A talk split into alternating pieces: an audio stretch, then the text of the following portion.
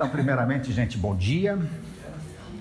Praticamente já vi a todos, mas a quem não cumprimentei, um abraço. É, a aula de hoje é um misto de alegria e de tristeza, porque foi uma, pelo menos para mim, foi uma viagem muito legal. De rever certas situações, pela viagem que a gente pôde fazer para alguns lugares desses mas ao mesmo tempo de mergulhar um pouquinho mais e procurar subsídios históricos, geográficos, para, de certa forma, fortalecer a nossa fé. Né? O que a gente está estudando e lendo ali é verdade, aconteceu. Né? Muito bem, nós vamos então hoje entrar na última aula aí sobre a vida de Paulo.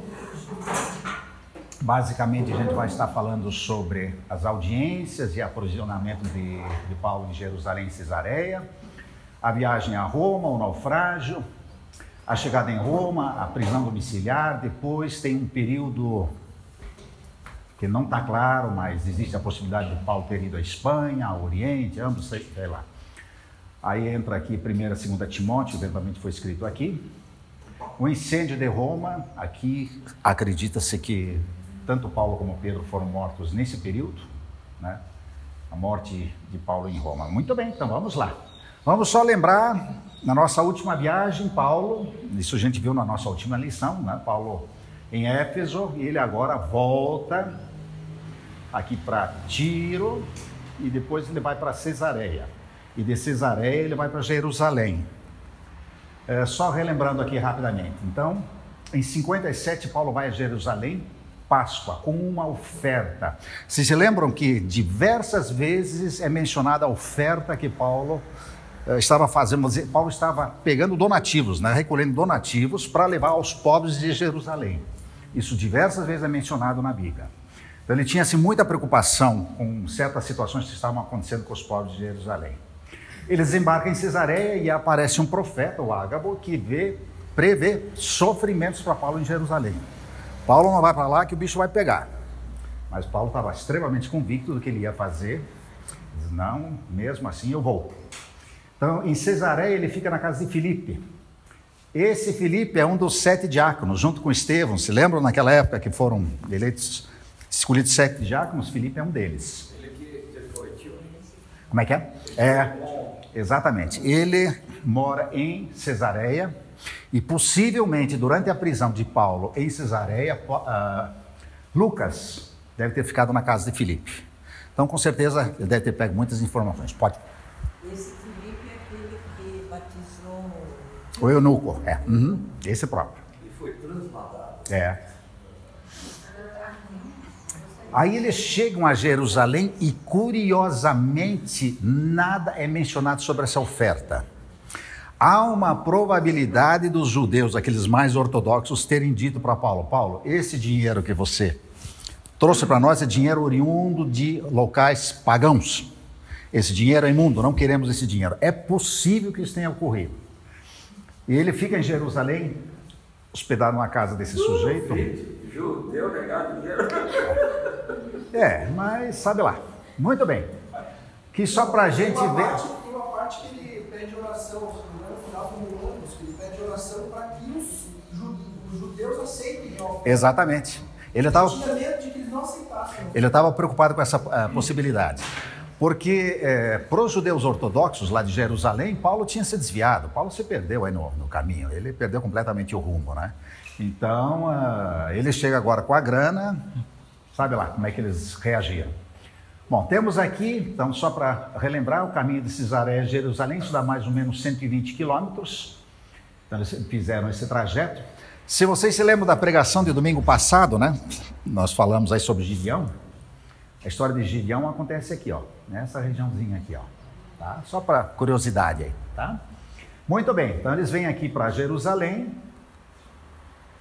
E aqui o apóstolo uh, Tiago, Tiago chega para Paulo quando ele chega em Jerusalém, olha, Paulo, é, Há muitos rumores a respeito de você. Faz o seguinte: faz um ritual de purificação. Vai lá no templo, passa por um ritual de purificação. Ou seja, você, com isso, está transmitindo a imagem ou a, a informação aos daqui de que você está conectado com a gente, que você está com a gente, não sei o que lá. E Paulo vai, beleza, vai lá. Só que o que acontece? Ele chega lá no templo, aquele templo que ele conhecia muito bem, e ele encontra uma galera que era de Éfeso, porque Paulo ficou dois anos e meio em Éfeso. E ele encontra lá uma galera daqueles judeus bem ortodoxos, e Cacilda, agora esse cara está aqui, e começa a detonar Paulo na frente de todo mundo lá. Né? Esse é o sujeito que anda pelo mundo ensinando a todos a desobedecerem a lei e desprezar o templo. Aí já começou a confusão.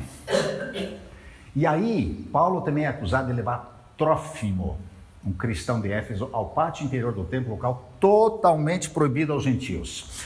O supimpa que entende bem grego, ele pode ler essa placa aqui. Essa é uma placa que foi encontrada nos escombros do templo, que é uma proibição para os gentios entrarem na parte do templo, estão proibidos a entrar nessa parte do templo, a desobediência implica em pena de morte. Está escrito aqui, eu não entendo nada disso, mas é o que está escrito aí. Isso foi encontrado nos escombros. Então, aqui, uma, uma réplica do templo, essa plaquinha estaria aqui. Essa parte aqui, sem problema nenhum, era permitido a todos, mas essa parte interior do templo, os gentios, sob hipótese nenhuma, podiam entrar. Mas Paulo sabia absolutamente tudo isso. Então a probabilidade de levar um gentil aqui para dentro é muito remota. Mas ele foi acusado, levou Trófimo aí para dentro, aí, gente, aí o bicho pegou. Aqui mais uma imagem. Aí deu uma confusão miserável aqui, e eles levam Paulo aqui para essa fortaleza aqui ao lado. Fortaleza Antônio. Muito bem. Paulo é espancado, mas por ser cidadão romano é salvo do linchamento. Se não fosse cidadão romano, possivelmente os romanos não iam dar nem bola. Eles simplesmente iam deixar, que nem aconteceu com o Estevão, é mais um que deixa de incomodar a gente, não tem nem problema. Mas o direito romano, ele dava algumas condições especiais aos seus cidadãos. E principalmente um contexto de justiça nos julgamentos. Então, se ele está apanhando aqui, peraí, vamos entender o que está acontecendo com esse cara. E a coisa realmente ficou bem complicada. Eles levam ele preso aqui para essa fortaleza, aqui que Jesus foi condenado também, né? nessa fortaleza Antônio. Foi aqui que Pilatos condenou Jesus. E aí o que, que acontece? 40 judeus zelosos ou zelotes daquela seita dos extremistas fazem um pacto para matar Paulo. É o sobrinho de Paulo. Uh, diz a tradição que uma irmã de Paulo morava em Jerusalém. O sobrinho de Paulo descobre a trama e revela isso para o comandante Cláudio Lísias. Para vocês terem uma ideia, naquela época havia estacionado em Jerusalém mais ou menos um regimento. Um regimento é, são 600 homens. E para cada 100 homens, entre 80 e 100 homens, havia um centurião. Como era uma época de festa, com certeza devia ter mais soldados aqui, mas em situações normais havia em torno de 600 soldados, que era um regimento em Jerusalém. Então, a, a, vocês terem uma ideia, a situação foi tão complexa que esse Lísias, que era o comandante desse regimento, manda 200 soldados, ou seja, um terço de um regimento, para levar Paulo até Cesareia. O bicho pegou mesmo, a coisa ficou complicada. Então agora eles voltam de Jerusalém, vão até Cesareia. E aqui temos algumas ideias de Cesareia. Cesareia hoje não tem mais praticamente nada, mas só para vocês terem, relembrarem. Aqui nós temos como é que era formado o governo da época. Né? Nós temos aqui essa região aqui, que envolve a Idumeia, Judeia e Samaria, que estava sob o comando aqui desse Antônio Félix, que era o governador atual. No tempo de Jesus era Pôncio Pilatos, que governava essa área aqui. Aqui nós temos Herodes Agripa. Herodes Agripa governava essa parte aqui. Tá? Eles eram vizinhos aqui. Então, toda a área da Palestina, nós tínhamos aqui três governadores, mas dois aqui são citados nesse caso. Aqui nós temos o Félix e aqui nós temos o Herodes Agripa. Então, Paulo é levado aqui para Cesareia. Nós temos aqui Cesareia. E aí ele entrega ao próprio Félix. O Félix diz a tradição que era um cara extremamente corrupto, um cara nada, nada fácil de lidar. E esse Félix é casado com Drusila, filha de Herodes, Herodes aqui de cima. Só que qual que era o problema desse casamento? A Drusila era divorciada. E a lei judaica só permitia, porque o Herodes, na verdade, esse Herodes, ele tem uma ascendência judaica. Por isso que os judeus pegavam é, pesado nele. É, porque o, a Drusila era divorciada e o marido dela continuava vivo. Consequentemente, ela estava em adultério. Ambos estavam em adultério. Então os judeus jogavam pedra neles. Então ele também queria de vez em quando fazer assim um, um meio termo com os judeus para não ficar apanhando o tempo todo. Né? Então às vezes ele procurava de alguma forma agradar os judeus. Bom, o que, que acontece? Como Paulo foi levado preso, precisava ser formalizada uma acusação. Quando Lísias levou Paulo para Cesareia, ele já intimou os judeus: vocês precisam formalmente acusar Paulo lá em Cesareia, senão vão soltar Paulo. Aí o que, que acontece? Vão os judeus para lá, os líderes judeus. Óbvio que não adiantaria chegar diante de uma autoridade romana. Olha, nós estamos aqui para para formalizar uma acusação contra Paulo por ele ter pecado contra o templo e contra as nossas tradições. Eles mandariam os judeus. Tá, vamos, vamos. Vamos conversar com a turma de vocês que isso aqui não tem espaço aqui. Então eles têm que arrumar uma outra argumentação para tentar alguma condenação contra Paulo. Então eles ah, começaram a falar que ele era um perturbador da ordem pública, que ele incitava judeus em todo o mundo, além de ser o líder da seita dos nazarenos. Aqui já a primeira vez aparece essa situação aqui. Seita dos nazarenos. A coisa está começando a criar força. Muito bem. Paulo está em Cesareia. Acontecem julgamentos diversos entre os anos 57 e 59. Félix o interrogou diversas vezes e diz, a própria Bíblia ah, sugere que ele estava esperando um suborno. Pode ser que o tal do Félix ouviu falar que Paulo trouxe grana lá de fora e que a turma de Jerusalém não aceitou. Então, em resumo, Paulo tem grana. Então, se Paulo tem grana, vamos sentar aqui e vamos dar uma conversada, que de repente a gente pode chegar num acordo legal aqui. É uma possibilidade. Termina o mandato de Félix. O mandato dele era de dois anos. Aí entra o tal do Festo. Então Félix sai de cena e Festo assume em 59. Aí ele vê que essa, tem essa pendência de Paulo, sabe de uma coisa? Eu vou acabar rápido com esse troço, eu não quero ficar com esse prisioneiro aqui, que já está dois anos aqui, enchendo o saco aqui para não dizer outra coisa. Então, ele sugere um julgamento de Jerusalém. Escuta, turma, Vamos fazer o seguinte: levem esse cara lá para Jerusalém, julguem ele lá, porque isso é, vocês estão brigando, na verdade, por questões de vocês, não tem nada a ver com o governo romano. Aí Paulo, muito esperto, percebe a trama que está atrás de toda essa história. Espera aí, gente. Se eu for para Jerusalém, eles vão me matar. Então, eu, como cidadão romano, quero fazer uso do meu direito de justiça e eu apelo para ser julgado em Roma. Bom, já que ele apelou, aí Festo não tinha a, a, opção nenhuma. Só que Festo ficou numa saia curta. Já que o cara apelou para ir para Roma, eu preciso formalizar uma acusação. O que, eu vou dizer para os romanos que eu estou mandando um prisioneiro lá, que, que eu mesmo acho que não tem problema nenhum conosco? Aí o que aconteceu? A Gripa foi visitar o Festo, que o Festo recém-possado, a Gripa foi lá visitá-lo. Aí ele chama, a Gripa conta a história para a Gripa, Gripa, me ajuda. Me ajuda para resolver essa pendência. Aí os dois sentam, conversam com Paulo e tudo mais. E os dois chegam à conclusão: ó, Paulo não é culpado. Mas, já que ele, uh, ele quer ir para Roma, vamos mandar ele para Roma e acabou. E aqui tem outro detalhe curioso. Esse, uh, a Bíblia afirma que Festo quase creu, ele mesmo fala isso. Eu quase criei no que você me falou. Aonde que pegou? O tal do Agripa, ele era casado com a Berenice, que era a irmã dele. Não sei se era meia irmã, totalmente irmã, mas era a irmã dele. Óbvio que os judeus também jogando pedra nele. Então ele também ele sabia se ele fosse é, se tornar um cristão, ele teria que abandonar essa relação incestuosa com a irmã dele. Né?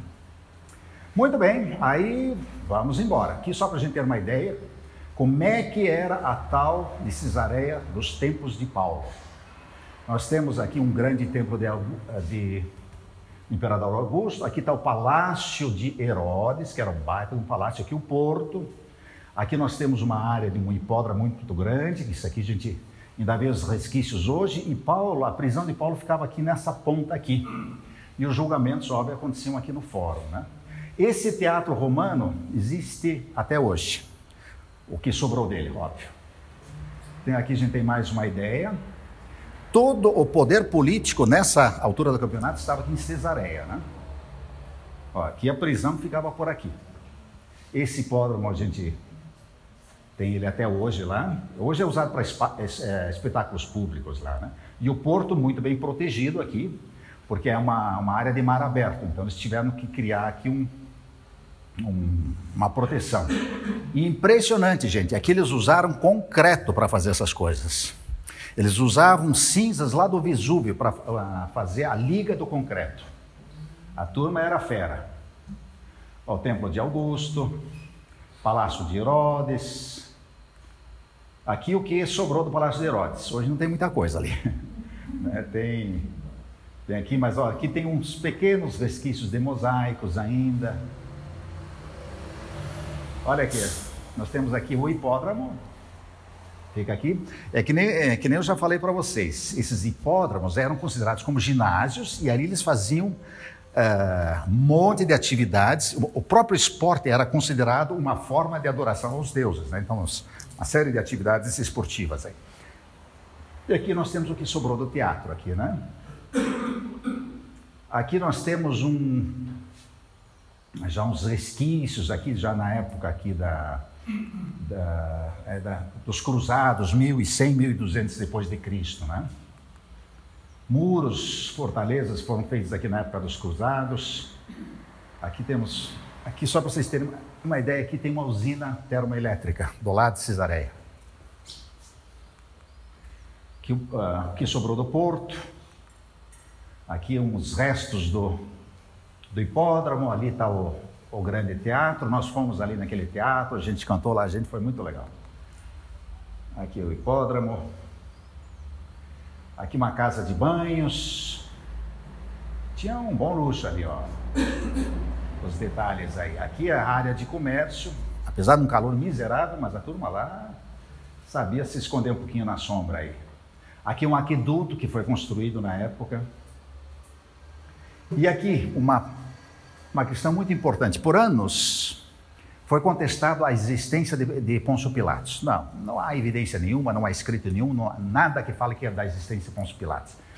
E aqui foi encontrada essa pedra, essa aqui é uma réplica, original está no, no museu, que fala da presença de Pôncio Pilatos em Cesareia.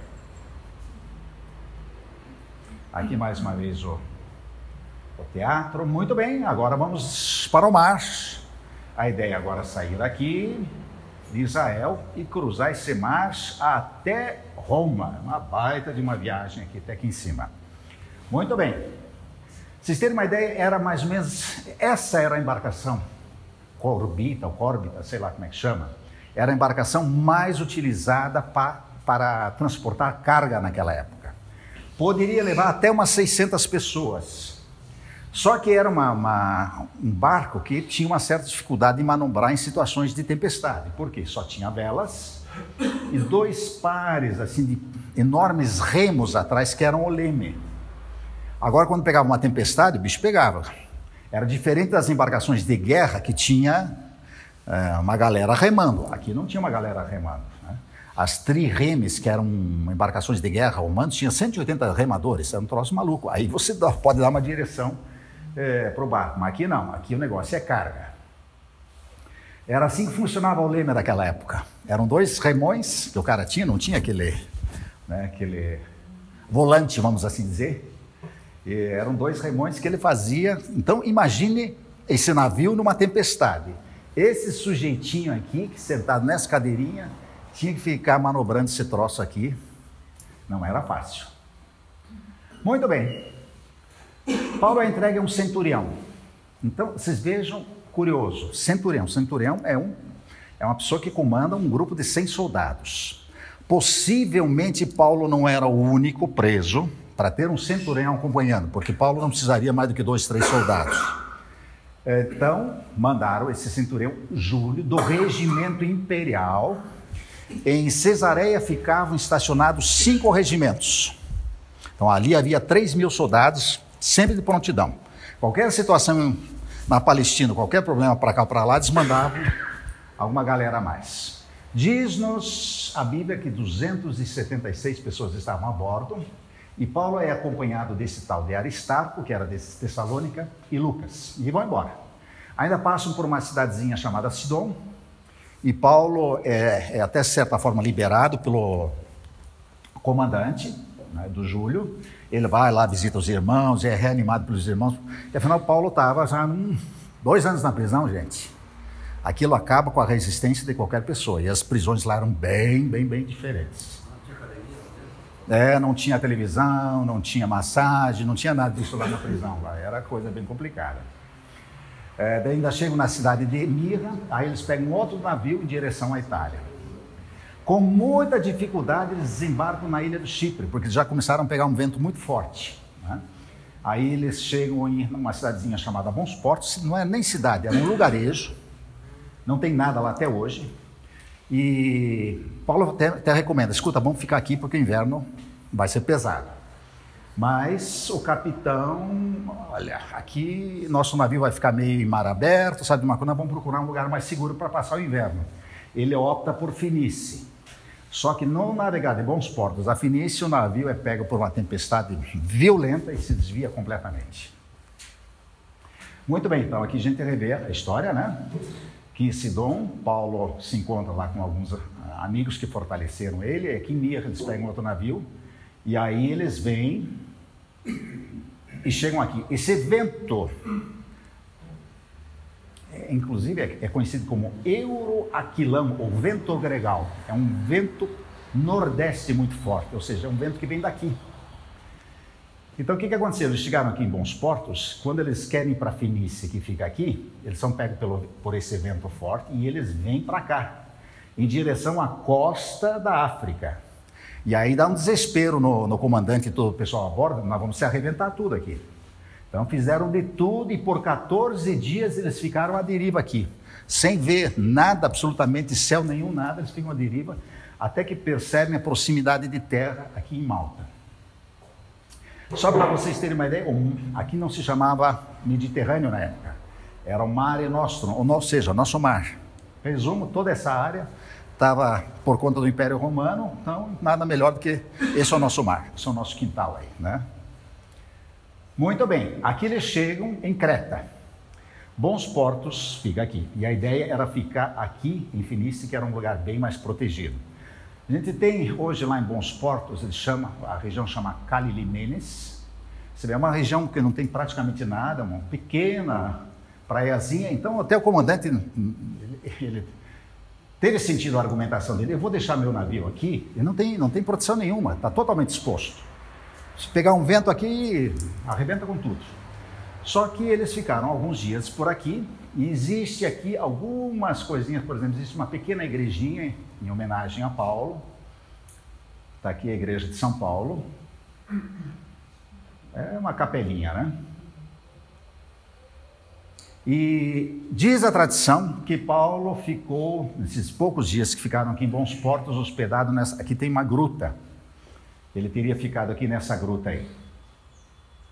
Muito bem. Esse era o objetivo. Fenice, nossa, eu até vejo aqui Paulo comendo um camarãozinho empanado aqui, né? um bom vinho, mas eh, a coisa não aconteceu. Eles não conseguiram chegar aqui em Fenice e aí o bicho pegou mesmo. Eles pegaram uma tempestade muito grande. Só uma curiosidade: Creta, os filisteus, que tanto atormentaram a vida dos judeus, eles eram originários, pelo menos a tradição diz que eles eram originários de Creta. E o cristianismo se difundiu muito lá em Creta, e em Tito Paulo escreve né, a, respeito de Tito. Por essa causa deixei em Creta para que pusesses em boa ordem as coisas que ainda restam, e de, e de cidade em cidade estabelecesses presbíteros como já te mandei. Então, resumo, não foi nessa ocasião que Paulo teve contato com Tito, mas só para a gente saber que isso aconteceu. Né? Muito bem. Então, eles estão 14 dias no mar, gente aquele navio, numa situação caótica, uh, como é que os marinheiros se, eles se dirigiam naquela época? Era essencialmente pelas estrelas.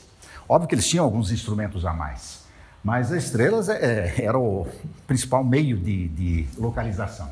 14 dias sem ver nada, os caras estão desesperados e perdidos. Né?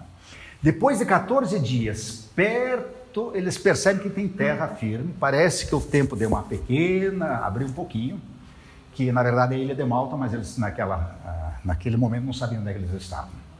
Quando estão chegando perto da, da terra, os próprios marinheiros pensam em fugir. Dizem, olha, esse barco vai, vai se arrebentar nessas pedras, sabe uma coisa? Vamos pular no mar antes que aconteça o pior. Aí Paulo manda os marinheiros ficarem cuidando do barco até o último momento. Aliás, Paulo fala para o centurião, né? Uh, e aí os marinheiros avistam uma enseada e tentam jogar o navio lá para dentro daquela enseada, buscando a, a sua salvação. Aqui a gente tem uma ideia da ilha de Malta e eles estão aqui em cima. Essa enseada aqui que eles avistam. E eles acabam batendo com o barco nessas duas ilhotas, nessas pedras aqui. Inclusive, essa maior é chamada de Ilha de São Paulo. Essa aqui é a Ilha de São Paulo. Aqui que eles batem com o navio, o navio se arrebenta todo. É bem na entrada da enseada, bem, bem, bem, bem na entrada. Aqui nessa região que o barco bateu, se arrebentou tudo. Diz eh, a palavra de Deus que eles foram bem recebidos pelos habitantes. Aqui tem uma pequena igrejinha já na, na ilha de Malta. E aqui, curioso, aqui tem umas catacumbas, catacumbas de São Paulo. Diz a tradição que eles passaram os três meses, precisavam de algum lugar para ficar se protegendo do inverno. E teriam ficado aqui embaixo umas cavernas nessas catacumbas aqui. Muito bem, passa o inverno, terminou o inverno. E agora? Vamos embora, vamos para Roma. Depois de três meses, daí nos diz a Bíblia que eles ficaram três dias em Siracusa, na Sicília, depois foram para Régio, sul da Itália, e desembarcaram aqui em Puteoli, onde ficam com os irmãos por uma semana. Já pertinho de Roma, na Praça de Ape, Três Vendas, alguns cristãos de Roma vão de encontro a Paulo. E lá em Roma, Paulo é autorizado a ficar em prisão domiciliar. Isso foi muito legal para ele, que ele teve assim uma liberdade enorme de trabalhar por lá. E só tinha um soldado acompanhando ele. Imagine o que esse soldado ouviu a respeito de Cristo. É, deve ter sido algo assim impressionante, né? Aqui nós temos então, ó, saem aqui de Malta, vão aqui na, na Sicília, Siracusa, Régio. Aqui eles são recebidos já por alguns irmãos e aí eles vão até, até Roma. Aqui está a grande Roma. Aqui o famoso Coliseu. Muito bem. Paulo chega em Roma, o que, que acontece? Já dá um certo alvoroço. Opa, chegou Paulo, nossa, há muitas divergências sobre informações sobre ele, vamos conversar com Paulo. Aí Paulo reúne os judeus e fala da razão pela qual ele foi preso. E aí, óbvio, as opiniões se dividem. Aí já formou dois grupos, os que eram totalmente favoráveis a Paulo e os que eram totalmente contrários a Paulo. E Paulo diz-nos, a Bíblia, que ele ficou dois anos nessa condição e ele depois é inocentado, ele é libertado. Então, em resumo, aquele processo dele acabou. Muitas pessoas pensam que a morte dele é em consequência disso. Não tem nada a ver. Uh, e aqui que tem dois anos de total mi mistério e silêncio. Lucas não fala nada onde Paulo esteve por esses dois anos. Né? Uh, diz a tradição que ele possa ter ido para a Espanha ou para o Oriente, e em 64 ele volta, e aí Nero é o imperador. E Nero, ele começa uma verdadeira cruzada contra os cristãos, ele incendeia Roma e diz que é culpa dos cristãos, aí foi uma mortandade complicada. E nessa época, provavelmente Paulo e Pedro são mortos. Aqui... Aí nessa parte aí tem aquele filme, Ion, do Paulo Apóstolo de Cristo, bem dessa fase, senhor de É, é. Muito interessante. É, quem assistiu esse filme? Há poucos assistindo. Gente, tem que assistir, inclusive, é, é bem histórico, vale a pena assistir mesmo, é bem interessante. Olha aqui uns dados curiosos aqui dos imperadores romanos. César Augusto foi imperador no tempo de Jesus. Olha o nome dele. Esse é o nome dele, olha aqui. Augusto, ou seja, ele é divinizado. Depois dele vem Tibério. Tibério é, foi o imperador na época da crucificação de Cristo também Augusto, também divino. Aí vem Calígula, esse cara já era meio maluco. Esse cara, esse cara invocou com os judeus e ele é, tinha como plano colocar uma estátua dele no Santo dos Santos no Templo em Jerusalém. Só que ele morreu antes disso, senão teria dado uma confusão miserável. Mas olha aqui também, Augusto, tá? Todos eles são a concepção dos romanos. Aqui depois aparece Cláudio. Nessa época, os judeus são expulsos de Roma. Aí deu alguma confusão, um B.O. os judeus, eles são expulsos. Olha aqui, ó. Esse é o pontífice máximo, Augusto. Aí aparece esse maluco, Nero, de 54 a 68 também Augusto, e aí já é um período de grande perseguição dos cristãos.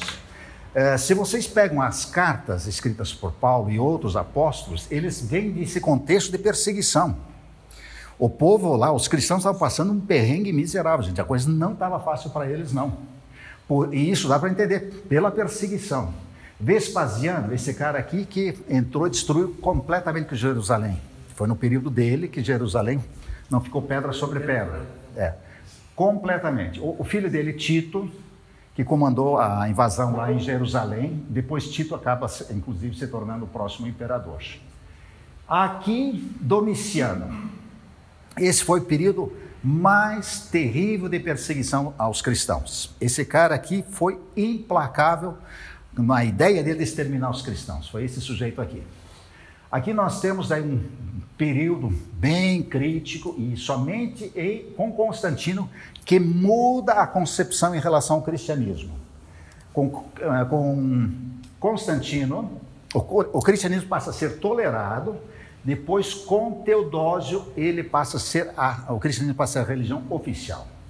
E Justiniano também, com cristianismo e tudo, ele torna, esse aqui foi o período mais próspero do Império Romano. Foi um período, sim, Impressionante. Mas, ó, todos eles divinos, Augusto, ó, Augusto, Augusto, Augusto, todos eles sempre se sentindo como realmente uh, um representante, um Deus encarnado aqui no ano. Ali entre o Domiciano e o Constantino teve o Adriano que em 132 se moveu Israel é. e expulsou os judeus é, teve, é, teve aquela a revolta lá daquele Bar Kopka, é, esse foi em 132. É. Colocaram os filisteus lá, É, exatamente. Eles quiseram até dar para humilhar os judeus, por isso que vem o nome Palestina. Eles deram, tiraram o nome de Judá ou de Israel, deram o nome de Palestina em função dos filisteus, Filistina. Eles deram o nome de Filistina. Foi nessa época aí. Muito bem, agora chegamos em Roma. Ok. Este Coliseu não existia ainda na, no tempo de Paulo, ele só foi construído, começaram a construir ele a partir de 72.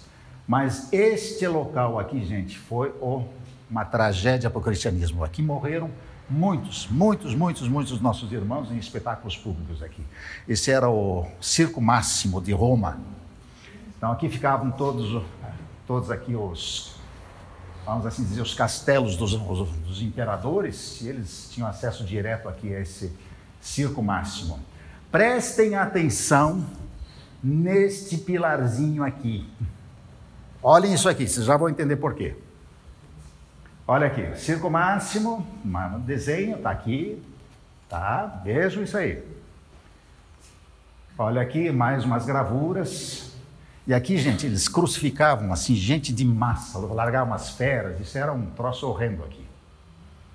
Assim, umas imagens de como eram as coisas por lá. E aqui nós temos um quadro, esse quadro é bem famoso, né? aqui ele soltando as feras para matar uma série de cristãos. Isso era comum também a crucificação. O pessoal era crucificado em cima de um, colocavam aqui um feixe de feno e banhavam as pessoas com piche e daí colocavam fogo. Então, além da agonia da crucificação, daí matar uma pessoa queimada. Isso aqui era um ritual assim que o pessoal achava lindo e maravilhoso na época. Muito bem. Agora nós vamos entrar no Vaticano. O que, que é isso aqui? O Vaticano foi construído em cima do quê? Em cima do local onde mais houve morte de cristãos, em cima do próprio circo máximo. Então, o Vaticano foi construído em cima de sangue de mártires. Aqui nós temos a magnífica igreja de São Pedro, e quando a gente fala em Roma, a gente não pode esquecer de Pedro, né? Pedro foi martirizado aqui. Aqui tem um detalhe muito curioso. Quando Constantino é nomeado imperador, ele vai atrás de tudo que ainda poderia ser, principalmente a mãe dele, a rainha mãe, a Helena, ela vai atrás de tudo que poderia ligar a pessoa de Jesus Cristo. Então vai atrás, eles teoricamente acharam a cruz de Cristo, acharam um monte de coisas lá, mas em Roma eles vão atrás aonde que Pedro foi enterrado. E as pessoas que eram mortas é, lá no Circo Máximo, ou em algum outro ritual lá de onde os cristãos eram mortos, eles eram enterrados no local, local próximo do, do, do, do circo. E achou-se um, acharam-se diversas tumbas, que hoje é conhecido como a necrópole da, da, aqui da igreja de São Pedro. E aqui supostamente está o túmulo de Pedro. Digo supostamente, ele tem certas evidências, mas também tem um pouquinho de dúvidas. Né? E aqui foi construído em cima, aqui tem um tipo de um de um balcão, que teoricamente iriam, chegaria mais perto aqui da tumba, e aqui foi construído um tipo de um altar em cima da tumba de Pedro. Então aqui nós temos a necrópole, 300 e pouco. Aqui nós temos o que sobrou da, do, da primeira igreja, da primeira basílica de São Pedro. Isso foi construído na época de Constantino. E depois que essa basílica deixou de existir, foi construída a que nós temos hoje aqui em cima. Então são três níveis que foram construídos em cima dos restos de Pedro. Aqui nós temos uma réplica da primeira basílica. Olha essa torre aqui, ó. Tá vendo? Leon, a igreja católica se baseia nessa questão do Pedro, né? Sim. Mas eu ouvi dizer que não há evidências que ele esteve em Roma durante a vida dele. Olha, há, fortes evidências, sim. Tem, inclusive, eu vou mostrar aqui. Tá? Então, aqui nós temos a Praça de São Pedro. Né? Tem ali a Basílica, É, essas são imagens aí da. Esse monumento significa o quê? Isso, não, era um, isso, isso aqui era simplesmente. Sim, sim, foi, foi só restaurado. Hoje tem cruz em cima, mas usaram isso aqui, foi restaurado. É, da época do Circo Máximo. Olha aqui, ó. Isso aqui são só imagens de. É um Estado independente, né? Imagens antigas da igreja de São Pedro. É, realmente, quando a gente vai para lá, a gente se impressiona. É muito. É, tem a própria opulência de toda, todo o local, mas é, realmente impressiona. É muito bonito de ver. Muita riqueza. A Pietà, que é famosíssima, né? Aqui nós temos um quadro mostrando aqui a morte de suposta crucificação de São Pedro. Isso, é, isso é, são dois quadros de Caravaggio são quadros muito expressivos. Né? E eh, diz a tradição que Pedro teria sido crucificado de ponta cabeça. Né? Aqui agora nós estamos entrando no subsolo de, de ali na necrópole de, da Basílica. Ali são visitas extremamente complexas para você entrar nessa necrópole. Você tem que agendar com meses de antecedência, não pode fotografar, é tudo cheio de nove horas lá. Então, aqui, não, óbvio, não é só, só Pedro que, é, teoricamente, só Pedro que está aqui. Tem outros, outros que estão aí. Tem um monte de tumbas aqui jogadas aí. Mas aqui é o seguinte: essa é a suposta tumba de Pedro, e fala de Pedro aqui, está escrito aqui. E aqui tem alguns ossos que seriam de Pedro. Foi feito um exame, vamos dizer, você pode certificar que é uma pessoa daquela época, mas você não tem como dizer, afirmar, é Pedro. Né? Isso é, é, ele se baseia em que é Pedro pelo que está escrito aqui. Né? Ok, olha, essa, esse é aquele tipo de um, de um balcão construído em cima, aqui embaixo que está a, a, tumba de Pedro, né? E aqui atrás está o grande altar. É um troço majestoso, muito impressionante. Aqui a Capela Sistina, só para a gente ter uma ideia das inúmeras imagens da criação do homem, né? Isso aí Michelangelo aí, é impressionante. A entrega das chaves, de, é, é, tem inclusive em Israel local, é um local bem visitado, lá na, na Galileia, onde Jesus teria dito a Pedro: Sobre essa pedra edificarei minha igreja. Né? Ali foi construído, em cima dessa pedra foi construída uma capela. Aqui tem pinturas impressionantes. Muito bem, agora o Fórum Romano que é o local onde Paulo foi julgado. Tanto Pedro deve ter sido de alguma forma. Vamos dizer, Paulo foi julgado a primeira vez e absolvido. Eu tenho a impressão que na época de Nero era um, uma condenação sumária, não tinha grandes julgamentos. Sabe? Porque nós temos aqui dos restos aí do fórum. É, devia ser algo assim muito, muito, muito opulento aí, muito. A estrutura jurídica atual tem como é. É, o direito romano. É isso comenta-se, né, que hoje nós ainda, do ponto de vista assim, como cristãos, ainda estaríamos de certa forma influenciados pelo contexto do Império Romano, principalmente direito, né? Nós temos todas as leis, olha os detalhes, isso é impressionante. E olha aqui, prestem atenção nessa foto e aqui agora tem uma imagem de como era isso é, possivelmente na época. Ali o fórum, tem aqui mais uma ideia de como é que era isso o fórum naquela época. Era algo impressionante. Aqui tem uma maquete, é bem interessante. Lógico, isso aí é só para a gente ter uma ideia do fórum e todo esse espaço aqui. Ela bem serve assim para a gente ter uma pequena ideia de como é que eram as coisas do lado, do lado, do lado direito lá. Maquete bem interessante aí. Muito bem, Coliseu. Bom, Coliseu foi construído só em 72. Mas é algo assim, se fala em Roma, você não pode deixar de pensar no Coliseu. E aqui muitos cristãos também foram mortos na, na sequência, né? Isso aí mais tarde foi. Isso era algo impressionante. O Coliseu ele tinha inclusive uma cobertura, é isso? Há dois mil anos atrás. É, é bem impressionante. Teto retrátil? Hã? Teto retrátil? Teto retrátil. É, a Arena da Baixada foi inspirada aqui. É. Os espetáculos aí dentro. Isso é mais ou menos o que nós temos hoje, né? Uma réplica do que nós temos hoje lá. Aqui havia embaixo, né? Todos esses subsolos aqui ficavam os escravos, ficavam os gladiadores, né? E aqui havia assim, uma, uma cobertura, né? Para esse local aqui. Aqui aconteceu muita coisa. Isso aqui, sem dúvida, esse panteão Paulo deve ter visitado. Era uma igreja assim, dedicada a todos os deuses, vamos assim dizer. E ela tem uma geometria impressionante. Ela tem 43 metros de altura com 43 metros de largura. Ela foi muito bem calculada. E todo esse teto, dois mil anos atrás, tudo isso intacto. É bem impressionante. Muito bem, aqui nós vamos agora a um, local que acho que o Padilha chegou a conhecer, prisão de Mamertinium. Isso aqui, na verdade, onde Paulo ficou preso e daqui ele saiu para ser morto. É, Pedro também esteve aqui. Isso aqui, na verdade, quando foi construído em 600 a.C., não era para ser um presídio, era para ser uma, uma cisterna, um local. Isso fica tudo na região do Fórum. Né? era uma, uma cisterna. Ele é formado de quatro níveis. Tem esse nível aqui, este e mais dois abaixo. Justamente os abaixo por quê? Para acumular água, né? uma cisterna. Mas acabou sendo usado como prisão.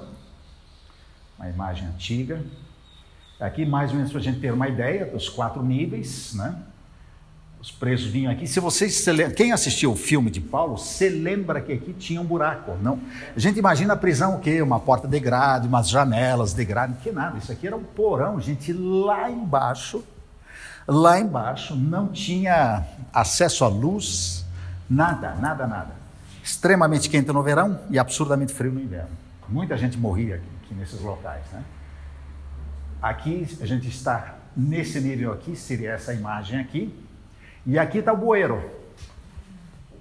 Eles tiravam essa tampa e colocavam uma escadinha para o preso descer. Então o preso estava abandonado ali. O preso não recebia alimentação por parte do Estado. Se ninguém desse comida para ele, ele morria de fome.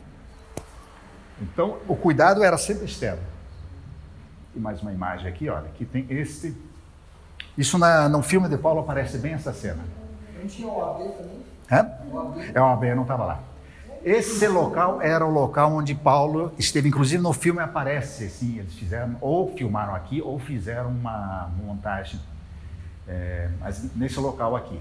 Então imagine gente ficar preso num lugar, não tinha cama, não tinha nada, você fica totalmente dentro desse buraco. E como a ideia era antigamente uma cisterna, a gente vê isso aqui. Aí eu não sei o que está escrito, mas resumo fala a respeito de Paulo. Esses eram, esse, isso aqui era um tipo de, de local onde eles faziam a decapitação. Né? O sujeito era amarrado aqui e era decapitado. Tinha essa possibilidade de ajoelhado, ou aqui, o cara era curvado em cima disso aqui, tem até as manchas até hoje. Olhem aqui algumas curiosidades de algumas pessoas que passaram nessa prisão aqui, ó. Vercingetorix. Alguém se lembra do Asterix? Já leram Asterix? Não, ninguém leu? Os gauleses, está aqui, ele ficou preso por quatro anos aqui, ele foi decapitado. Olha aqui, tem outro sujeito aqui. Tem. Ah, quero ver onde é que está aqui. Olha aqui, esse sujeito aqui, não sei o nome, morto pela fome. Resume, esse cara foi abandonado lá. Ninguém ia dar comida para ele. Morreu de fome lá. Lamentamos muito. Olha, aqui é uma, um quadro que foi feito da suposta morte, da forma como foi morto Paulo, né? Você vê em OLC. Então, Paulo é morto ali. E existe uma basílica que foi construída, é a chamada Basílica de São Paulo Extramuros, onde Paulo teria sido enterrado. Essa basílica aqui, também muito luxo. Muito, muito bonito de ver.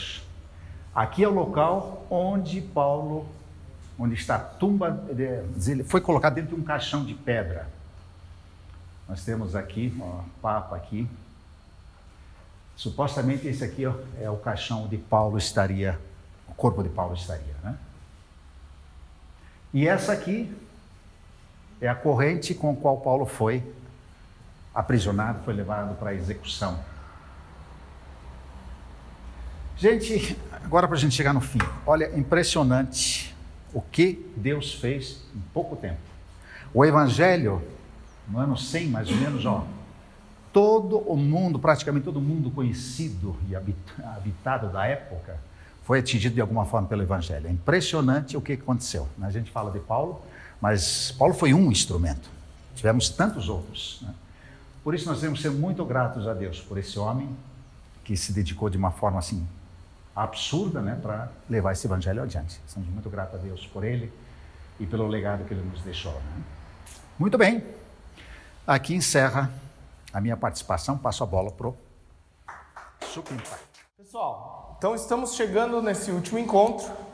É, espero que também você esteja aproveitando. A gente agradece muito o Ion por causa da, da pesquisa que ele tem feito nas últimas semanas. Também ajuda a esclarecer o aonde a gente está pisando quando a gente está lidando com Paulo, em questão geográfica, em questão histórica. É, e nós chegamos então nessa questão só até a arte. Essa é a arte para o próximo módulo que eu falei com o Rafa, tá bom? Fundamentos da fé cristã. Não queria deixar de mostrar. À noite a gente vai avisar no culto, vai passar no Atos da igreja também, tá bom? Mas nós chegamos às prisões e à morte de Paulo. Ah, e esse fim de vida de Paulo, ele vai envolver muito uma espécie de legado que Paulo tenta deixar com as suas últimas cartas, são chamadas cartas pastorais, 1 e 2 Timóteo e Tito. Tem muita discussão com relação à autoria dela e tudo mais, a gente vai ver isso. Mas antes, ah, vamos dar uma olhada só na cronologia. Eu peguei aquela informação que o Ion colocou lá em tabela, eu só botei na linha para ficar mais visível. Essa daqui eu tinha mostrado semana passada, da terceira viagem missionária dele de Paulo, e mais ou menos o que está acontecendo nesse período, de acordo com a cronologia que N.T. Wright faz. Sempre cronologia é uma coisa, é uma arte, ela não é uma ciência, então a gente sempre tem que ter uma certa flexibilidade de anos para mais, anos para menos. As cartas da prisão, tem muita discussão se elas foram feitas na prisão de Éfeso ou em Cesareia e Roma, que a gente viu hoje, entre 59 e 64. Ah, a mesma coisa com relação a Romanos. Romanos às vezes flutua e fica aqui, às vezes para frente, mas tem argumentos bons para esse período, no fim da década de 50. Fale. É, você que é estudioso dessa área de história, Tem, Mais ou menos. Essas cronologias são confirmadas fora da Bíblia também por outros documentos? Cronologia dos livros de É, Paulo? É, Das dos livros cartas? e também, por exemplo, principalmente no final da vida de Paulo, assim, é da viagem para a Espanha. Existe algum relato documental disso? Documental é porque a gente tem que hum, mudar a maneira como a gente explica documental, né? Porque a gente entende documental como é, documentos datados. Documento datado é um documento é, de, de- que auxilia a cronologia. A gente não tem, a gente tem muitos dentro da igreja cristã como um movimento ainda não oficial. Ele funciona muito na base da tradição oral. Então a gente sempre fica com uma flexibilidade aí de como as coisas funcionam. A chave do carro. Não, bem. Ah, no caso das cartas de Paulo, cartas de Paulo, bloco 1, morte de Paulo, bloco 2, fim da vida de Paulo. As cartas a gente tem pessoas que citam, por exemplo, Pedro cita, né? Ah, nem lembro se é a primeira ou segunda Pedro que fala que as cartas de Paulo são um pouco difíceis de entender e cita uma frase que Paulo, que Paulo fala. Não estou lembrado de cor agora, se é a primeira Pedro 3, segunda Pedro 3. Daí tem um outro problema que é a datação de 2 Pedro. Você tem que fazer o problema cachoeira, né? Quando, de que ano que é 2 Pedro? De que ano que é 1 Pedro? Daí tem gente que acha que elas são mesmo de 1 Pedro, de Pedro, do apóstolo. 2 Pedro tem gente que acha que é lá do ano 100, 110.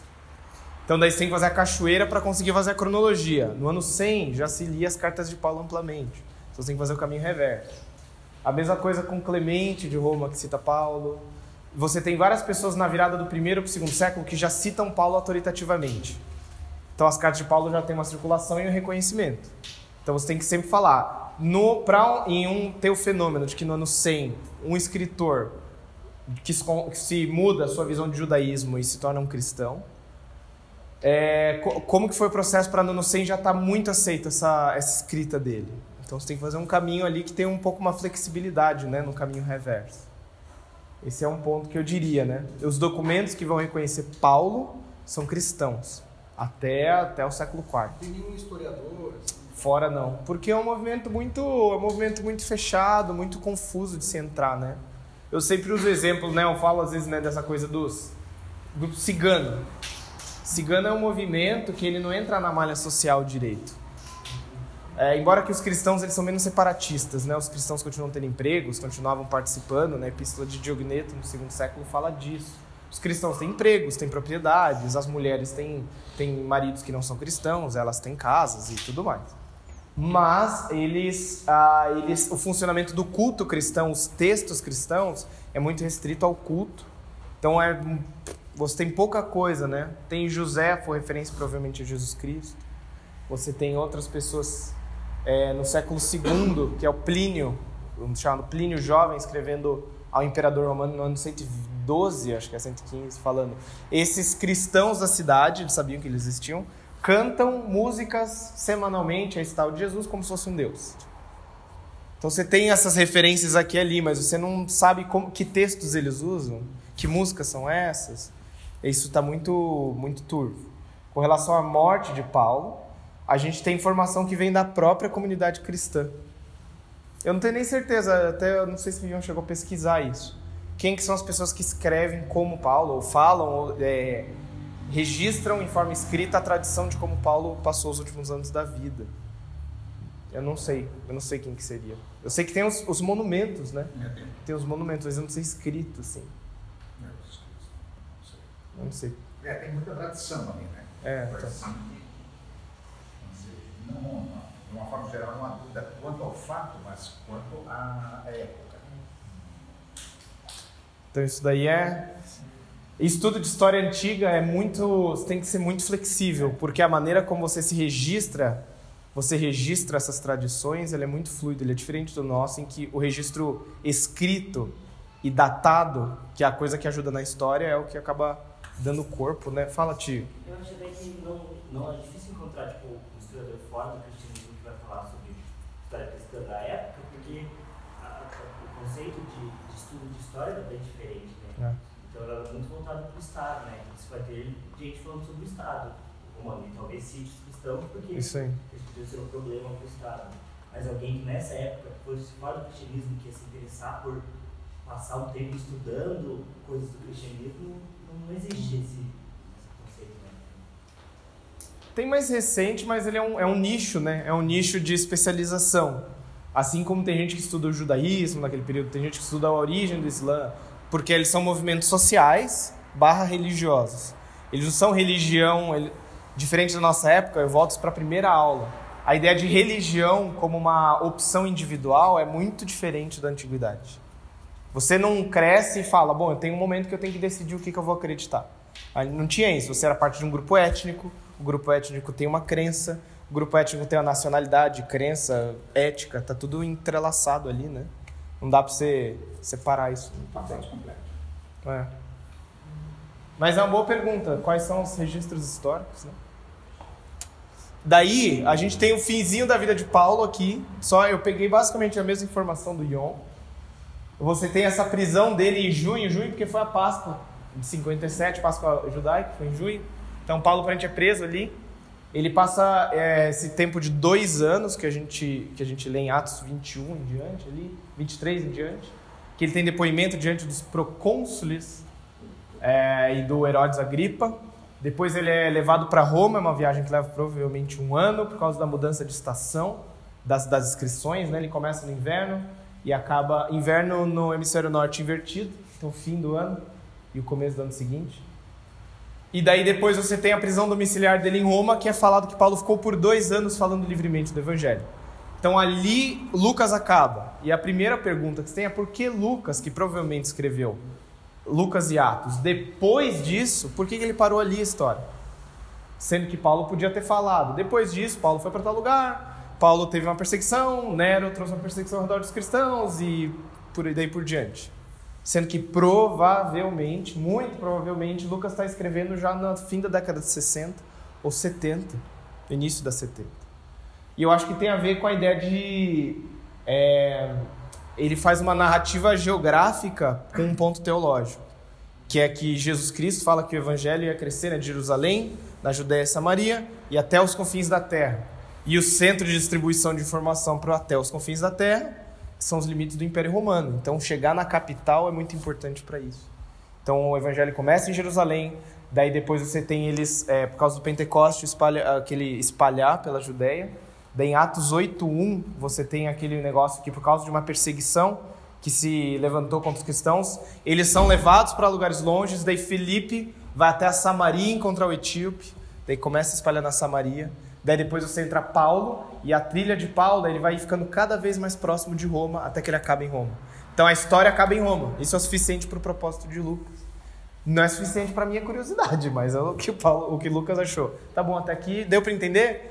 Quando chega em Roma, daí a informação se difunde na metrópole. Daí, daí o negócio cresce. Tá? É, então esse fim da, da vida de Paulo tem uma. Tem, a gente deixa em branco, embora a tradição diga que ele morreu em Roma. Segundo Timóteo, se ela for autenticamente paulina, e eu acho que parte são, ele fala que ele está preso e está em Roma naquela situação e ele está descrevendo a circunstância dele como se ele tivesse preso, sendo julgado e a cara do julgamento não está boa. Provavelmente ele vai ser condenado à morte. Então, disse então, por isso que se considera a segunda Timóteo a última carta de Paulo. Ele está preso em Roma com a sensação de que aquilo não vai dar certo, onde ele bota aquele versículo que é famoso, né? Eu combati o bom combate, completei a carreira, guardei a fé. Como se ele estivesse dando um, um último recado de legado para os discípulos dele, para o discípulo, no caso, Timóteo. Tá bom? Dúvidas de cronologia, gente?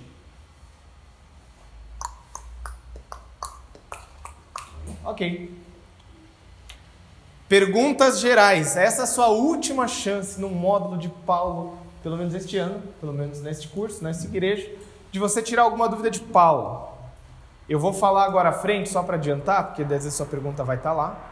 Eu vou dar um panorama dessas epístolas pastorais, como elas são, porque elas são muito parecidas as três principalmente 1 Timóteo e Tito. E eu vou falar sobre a dúvida do silêncio das mulheres que perguntaram no primeiro dia. Pois não. Volta.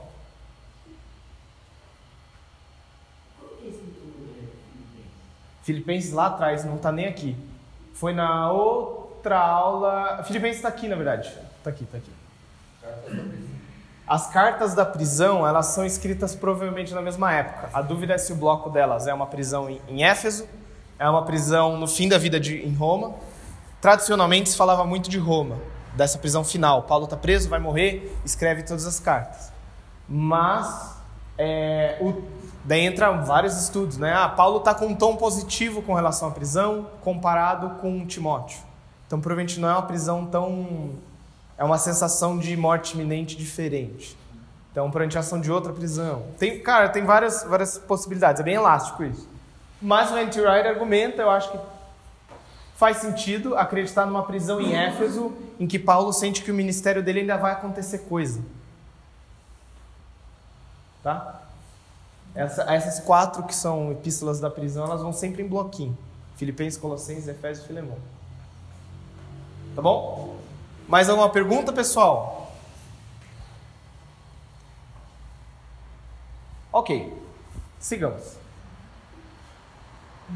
Epístolas pastorais, essas três. Elas são provavelmente escritas no fim da vida de Paulo. 60 a 64 interrogação, porque a gente não tem a saber, não tem uma certeza exata como a gente gostaria de onde até onde vai a vida de Paulo mas elas têm algumas questões de procedência, de onde que elas estão vindo. Tito é uma carta interessante, que ela não se encaixa na narrativa de Atos, mas ela é de algum período depois do fim de Atos, 62, mas Paulo está livre. Paulo está falando que ele está se movimentando, vai encontrar o Tito em tal lugar. É, já Timóteo, 1 e 2 Timóteo implicam que Paulo está preso talvez e provavelmente Roma.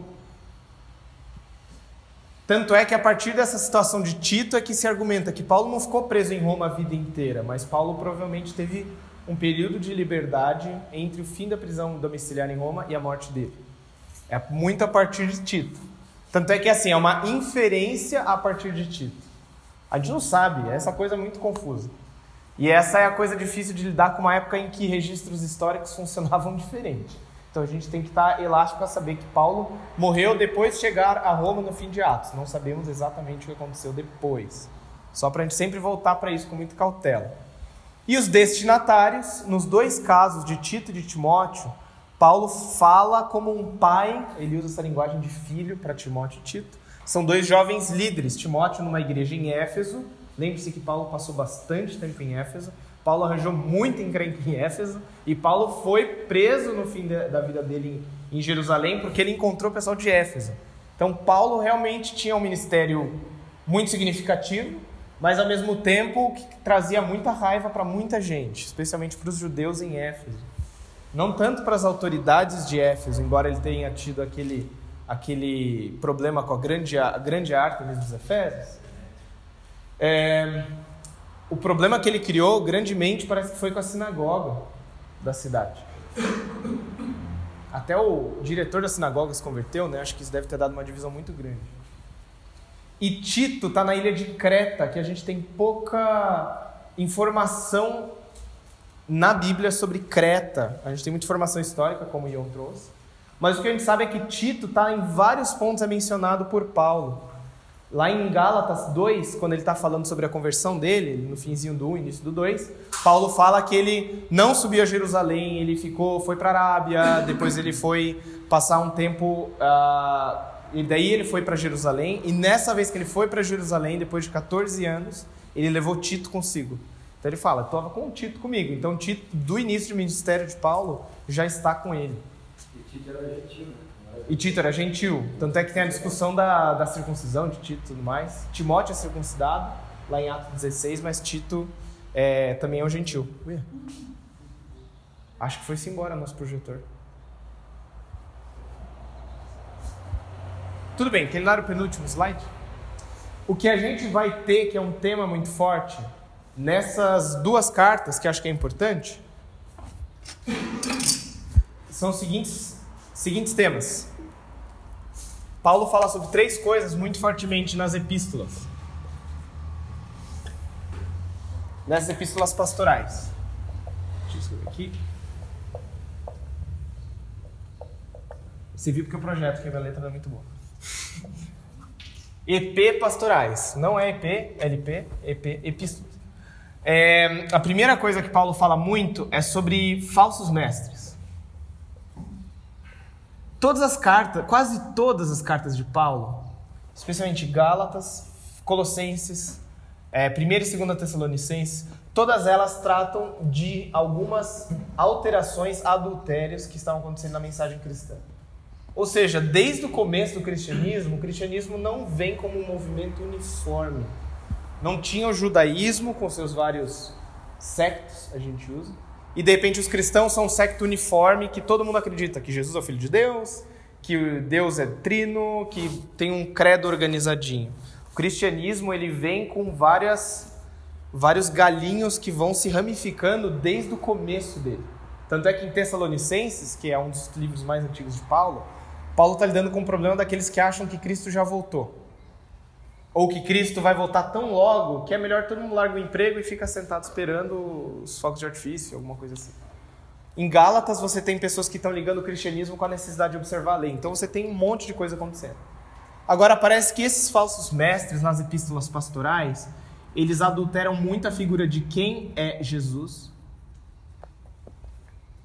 tanto é que os, as três epístolas são cheias de hinos ou poemas descrevendo quem é Jesus Cristo. 1 Timóteo é o livro que ele é estruturado ao redor de, de três poemas que Paulo usa para descrever quem é Jesus Cristo. É, são doxologias, provavelmente hinos que a igreja já cantava. Então ele está tratando de quem é Jesus. E a outra coisa que é muito importante, especialmente para 1 Timóteo, é que esses falsos mestres têm a ver com funções vamos chamar assim, sacerdotais. Ou seja, quais são as pessoas que têm autoridade para falar dentro de um culto? E Paulo está corrigindo isso daqui com esse segundo elemento que é formação de líderes. Isso daqui é muito forte, as funções sacerdotais, especialmente em Éfeso, por causa do culto a Ártemis, que é muito forte. Lembra que o, a gente, na aula passada, falou sobre o, o templo de Artemis segunda maravilha, das sete maravilhas do mundo, é, especialmente por causa de sacerdotisas mulheres que, que tinham ali. Timóteo era pastor de Éfeso? Pa, Timóteo foi enviado a Éfeso, está escrito lá no. Acho que Timóteo 1,3, se eu não me engano. Hã? Prende, por favor, pode. Gente, pode ligar a luz lá rapidinho, esse escurinho vai dar sono no pessoal do canto. Então, o segundo tema que é muito importante dentro das epístolas pastorais são formações de líderes. Quem pode liderar e falar e ter autoridade dentro de uma igreja? Porque isso estava ficando muito confuso de igreja para igreja, de região para região. E Paulo faz é, como se fosse um, uma, um currículo. Qual é um currículo vitae de um, de um líder de igreja? Que é aquele que, especialmente, né, ele fala dos bispos ou presbíteros e também dos diáconos, aqueles que têm uma boa família, que saibam dominar a sua família, que saibam ensinar o que foi recebido dos apóstolos e daí por diante. Tá bom? E um terceiro item que é muito importante que Paulo vai lidar é com teologia do sofrimento em todos eles. Tanto do sofrimento dele, Paulo, quanto do so sofrimento de Paulo, quanto do sofrimento que ele vê que os Tito e Timóteo Desculpa, que tá ficando mais baixo aqui, ó. Tito e Timóteo, ele vai falar dos sofrimentos que eles vão enfrentar, mas que eles não podem desistir e eles não podem deixar que as pessoas desprezem o fato deles serem muito jovens. E o último, ele fala muito do sofrimento dos últimos dias. Ó, a Padilha, tá bom? Eu, eu não consigo escrever muito bem assim de lado, mas vamos lá. Ele vai falar que nos últimos dias as coisas vão ficar mais difíceis para aqueles que querem permanecer fiéis a Deus. Então, Paulo vai desenvolver esses três pontos muito fortemente. Dentro até dessa formação de líderes, uma coisa que eu esqueci é que dentro desse currículo vitae dos líderes, sejam eles presbíteros barra bispos, ou diáconos, bispos ou diáconos, ele Paulo vai dizer também como a liderança desses vai ajudar no formato do culto, o que, que pode ser feito dentro desse culto, como que se deve orar, como que se deve falar e tudo mais. Tá? Então, se você é interessado em algum desses temas, estudar essas cartas é muito importante. Tá bom? Dúvidas sobre alguma coisa das epístolas pastorais? Pode falar. As epístolas pastorais são duas ou três? Primeira, segundo Timóteo, né? E Tito. Tudo bom? Mais alguma dúvida? Ok, gente, eu só estou fazendo isso porque como é o último dia, daí a pessoa vai para casa chateada que ah, não tive tempo de perguntar aquela coisa. Último tema para hoje, para a gente fechar: silêncio das mulheres. E este é um dos temas. Desculpa, gente, ficou num canto aí para vocês, hein? Não estava planejando. O silêncio das mulheres. Paulo, no Novo Testamento, é o carrasco das mulheres para muita gente. Jesus era legal, mas Paulo era muito meio machista.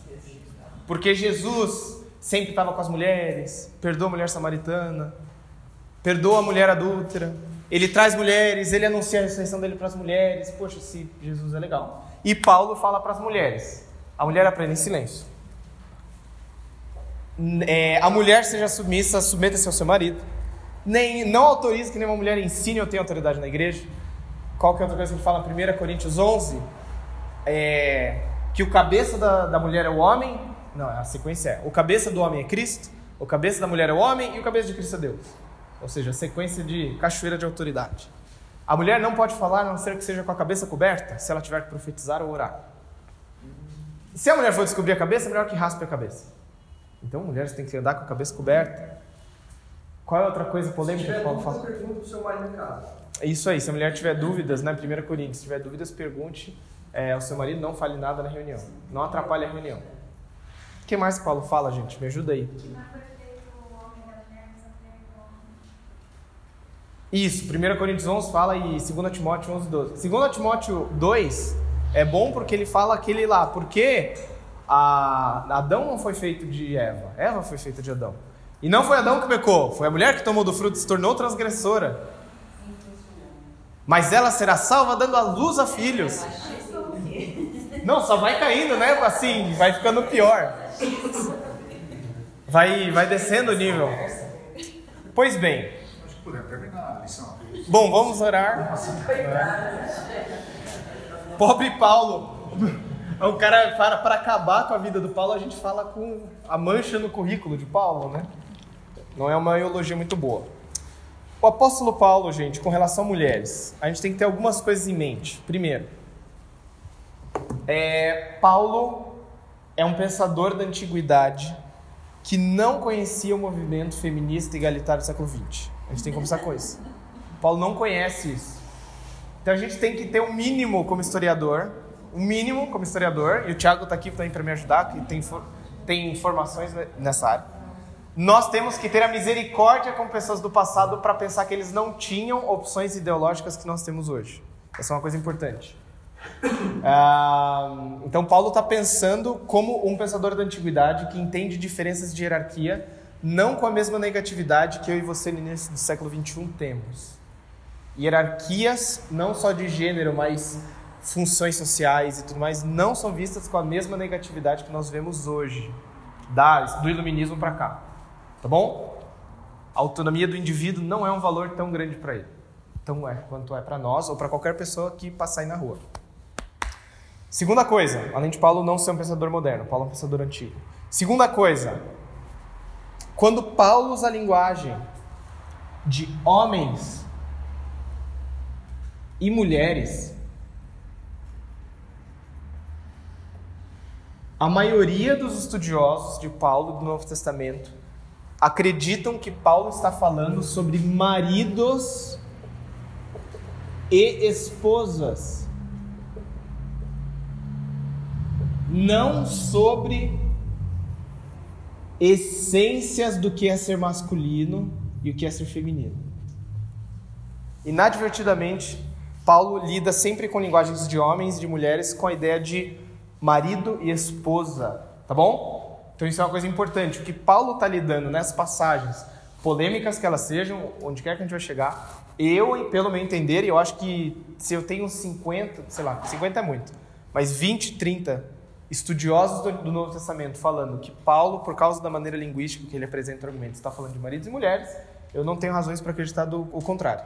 Mas em todas as. Provavelmente todas elas.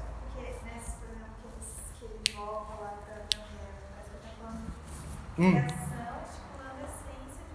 Sim. A coisa do Adão e Eva, especialmente em 1 Coríntios 11 e 2 Co- em 1 Timóteo 2, a gente tem que lembrar, Adão e Eva não só são o primeiro homem e a primeira mulher e o padrão do que é ser masculino e feminino, mas eles são o primeiro casal. Então a gente tem que lembrar isso. E eu acho que no livro de Gênesis, hum, embora lidando com masculino e feminino, eles estão lidando também com o masculino e feminino como casal, como relacional, naquele caso. E o que, que muda Uhum. vendo dessa forma, interpretando dessa forma?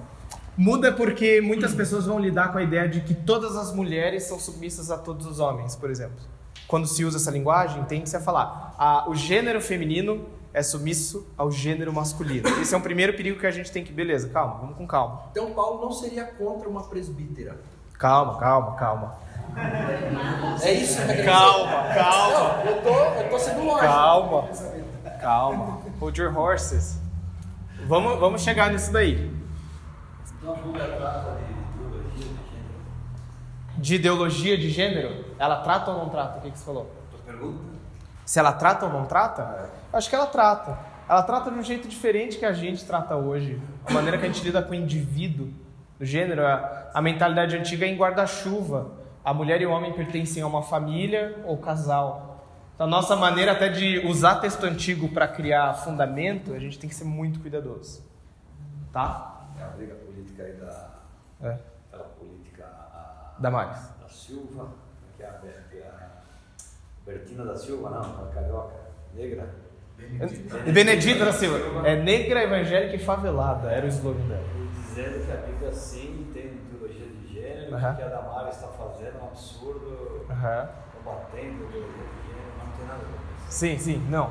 Mas é- essas, essas questões políticas são muito importantes quando a gente usa assim. O texto bíblico tal diz que isso. Esse, esse trajeto, ele é muito espinhe- espinhento. Para alguém falar que fez ele antes do café da manhã. Você tem que ter muito cuidado para fazer esse trajeto. O texto antigo, Bíblia, diz isso, disse isso. Paulo, Jesus. Portanto, faremos isso. Eu falei isso na outra aula. Acho que eu falei isso na outra aula que eu falei que é o mesmo texto bíblico que diz que não há judeu, não há grego, não há homem, não há mulher, que é a igualdade, o mesmo texto bíblico de capa preta a capa preta fala que o homossexual tem que ser condenado à morte. Então você tem que ter muito cuidado quando você fala, olha aqui, a Bíblia disse isso, então a gente tem que ser muito cuidadoso. Porque abre um, abre um precedente para má interpretação. Então a gente tem que ser muito cuidadoso. Você ter mais evidência bíblica, uma noção melhor do arco da narrativa bíblica, vai dar mais peso para a maneira como você usa os versículos bíblicos, em vez de ficar realejo, sabe? A sorte para o dia de hoje é isso. Tá bom? Então, Paulo não é um pensador moderno. Homens e mulheres quase sempre, e quase, tipo, quase sempre, acho que tem um texto que alguns autores dizem que não é, que eu não tô lembrado de cor. Mas Efésios 5, que é um clássico, 1 Timóteo 11, é, 1 Timóteo 2, 1 Coríntios 11, 1 Coríntios 14, e daí por diante. São vários textos que falam de marido e mulher. Beleza? Deixa eu ver se tem mais algum algum fator preliminar para entrar em Paulo. Ah, quase toda vez que Paulo, não moderno, quase sempre que Paulo trata de relações entre homens e mulheres, ele usa algumas palavras-chave e ilustrações-chave. E a gente tem que prestar atenção nisso quando a gente vê esses textos. Porque a gente pode cair no erro de, de tratar expressões de tratar Paulo como se estivesse dando uma regra definitiva para a história quando ele fala aquilo. Expressões-chave e ilustrações-chave. Tá? Por. Oi, oi, oi, fala-me. Posso voltar um pouquinho? Pode. Porque quando o Walter perguntou o que, que mudaria olhando dessa forma, eu estava entendendo de um jeito. Agora Tá. eu vi aqui que pensei em outra coisa. Pode perguntar. Que é, gente muda muito essa questão de ah, eram esposas ou eram mulheres. Uhum. Ele tava falando de mulheres pensando em esposas porque quase não tinha outra possibilidade, né? Uhum. Tinha mulheres solteiras, empresárias. Que é outra coisa moderna. Isso, então. Uhum. Mas ele, mas ele pra- defendeu, ele defendeu que as pessoas não se casassem, lembra? Ele falou, é melhor que não se case, é melhor que seja como eu, que não se case, que batata. Não, não, não. Essa ele não incentivou. Eu acho que também entra a história dessas sacerdotisas dela. Tinha essa É, Vamos chegar, vamos chegar. Vamos chegar lá. Vai lá. a casar, era pra viver completamente dedicado ao Senhor, né? É. Simplesmente como esposa. Cultural, culturalmente não tinha opção de não casar. É, então tá, minha dúvida. Então, voltando aqui, não sei se fazia tanta diferença. Homem e mulher, marido e mulher. Isso, Para eles, para eles não, mas acho que a gente também tem que, eu acho que a gente tem que pensar com um pouco mais de cuidado, porque ele não usa, por exemplo, Paulo podia ter dado a ilustração, um pai e uma filha. Ele usa marido e mulher. Então a gente tem que pensar nisso. A, a opção relações de gênero em estruturas de poder, ele usa de marido e mulher, a base dele. Não, por exemplo, no caso de filhas, filhas, se o seu pai te permite fazer isso, e você, se você é solteira e o seu pai te permite, faça isso. Se você é casado e seu marido te permite, faça isso. Ele sempre usa essa estrutura marido e mulher. Eu acho que tem uma coisa a ver com casamento. Uma das coisas tem a ver com essa relação do casamento. Tá? Essa é uma coisa que eu tenho em mente. Posso estar aberto, né? Eu poderia pensar se faz tanta diferença. Mas é uma boa, é um bom questionamento. Mas fala daí dos filhos, né? Ele fala filhos. Filho genérico, né? A gente tem menos dificuldade com esse, né? O marido e mulher acho que é o que dá mais dificuldade pra Eu gente. sempre também por a questão dos escravos, para submeter a seu senhor, né? Então, Paulo é escravagista? é. é- Sabe, tio, você pode jogar para o mesmo é, caminho. traz- É justamente um ponto que as pessoas esbatem, né? Ah, então a Bíblia defende a escravidão. Você entende? Então a gente tem que lembrar, especialmente quando está falando casamento, homem e mulher. É, todos esses códigos que são chamados códigos domésticos tem a ver assim, na vida diária de uma casa, você tem o seu pai, seu filho, você tem o seu marido, sua mulher e você tem os escravos da casa. Então é como se fosse uma regra do dia a dia. Você quer começar a mudar o mundo, muda a sua casa, como você vive na sua casa. Então, Hoje em dia não é mais um escravo, é funcionário. pode ser é o seu É. superior. Então, porque a gente. Mas daí entra outra coisa. Mas entra porque eu acho que. eu Não, esse é uma outra via, mas só para dar um parêntese. Ela funciona porque o nosso modelo de trabalho, embora tenha separação do modelo escra... é, não tenha escravidão oficial, ele tem algumas relações na herança escravagista, de você pertence ao seu local de trabalho. Que isso, dependendo de onde você vai morar, em alguns lugares na Europa, não são assim. Você não pertence ao local de trabalho. Você presta trabalho por hora, você é pago por hora, tem outra, outra função. No Brasil, eu pertenço ao trabalho. O sindicato me protege do chefe explorador. Sabe, tipo, você ainda precisa do mediador ali sempre, entendeu? Mas funciona aí no princípio. Acho que você sempre tem que ter uma, uma coisa assim. No casamento, no filho, no escravo e no, no trabalho de escravidão, a gente tem que tomar cuidado que quando Paulo dá recomendações éticas para viver nesse círculo, ele não está otorgando autoridade ao modelo. Assim como fala, "Su- submeta-se ao seu senhor. Poxa, mas se a gente obedecesse Paulo, nunca teria acabado a escravidão? Na verdade, é porque é o modelo que ele, ele imagina que existe. Não se existe um modelo democrático. Então a gente tem que botar isso na cabeça. Paulo não é, visualizou um modelo alternativo. É, mas fica bem claro na, na teologia é, bíblica de Deus, através de Paulo, e não na teologia de Paulo, Aham. de que essa ideia de valor, de que um ser é mais valioso que o outro, ou mais importante, se o homem é mais importante, o mais valioso, a mulher menos valiosa, isso é, é eliminado totalmente. Exatamente. Em Gálatas, né, ele fala. Claro, em Gálatas que não há nem homem, nem mulher, nem escravo, nem livre. Todos são Isso aí. perante o Senhor. Sim. É, eu mostrei. Acho, que foi, acho que foi na época que estava fora para Julia, que eu mostrei a pirâmide. Lembra que eu falei da pirâmide de honra e de vergonha? Que você tem essa pirâmide que no topo está no império. César, a realeza, os livres, os escravos. E dentro de cada grupo, homens e mulheres. Homem por cima, mulher por baixo. Dentro de uma casa, o pater famílias, daí os, o filho, a mulher e os escravos. E no fim, uma escrava. Então, quem está no topo é o homem, no fim, uma escrava. Então, assim, essa é a estrutura de poder que existe no Império Romano. E Paulo não pensa num outro, num outro modelo. Mas ele fala, embora tenha uma, uma pirâmide no funcionamento da sociedade, da casa romana, Você, e aqui no topo, o César, que até o, o, o Yon enfatiza isso muito. O César é que tem acesso à divindade, que tem que partilha da divindade. Na casa, todos vocês, por serem criados à imagem de Deus, estarem em Cristo, partilham de acesso a Deus. Todos em Cristo partilham acesso a Deus. Não é o Pater Famílias, não é o César. Todos Sem têm acesso. Hã? Sem intermediários. Sem intermediários. E esse versículo, Gálatas 3:28, é que a gente fica com esse Paulo meio esquizofrênico. Poxa, Paulo fala isso e depois fala isso das mulheres. O que é esse cara que fala, não, em Cristo não tem homem, não tem mulher, não tem judeu, não tem grego. Só uma coisa, mulher não pode falar. Daí você fala, tá, mas não é uma coisa funcional. eu acho que é uma coisa, eu acho que é uma coisa funcional. Daí entra essa, essa questão, a pergunta da Emily é boa, porque a coisa funcional não é separado, numa certa medida, do significado, né, da identidade da pessoa.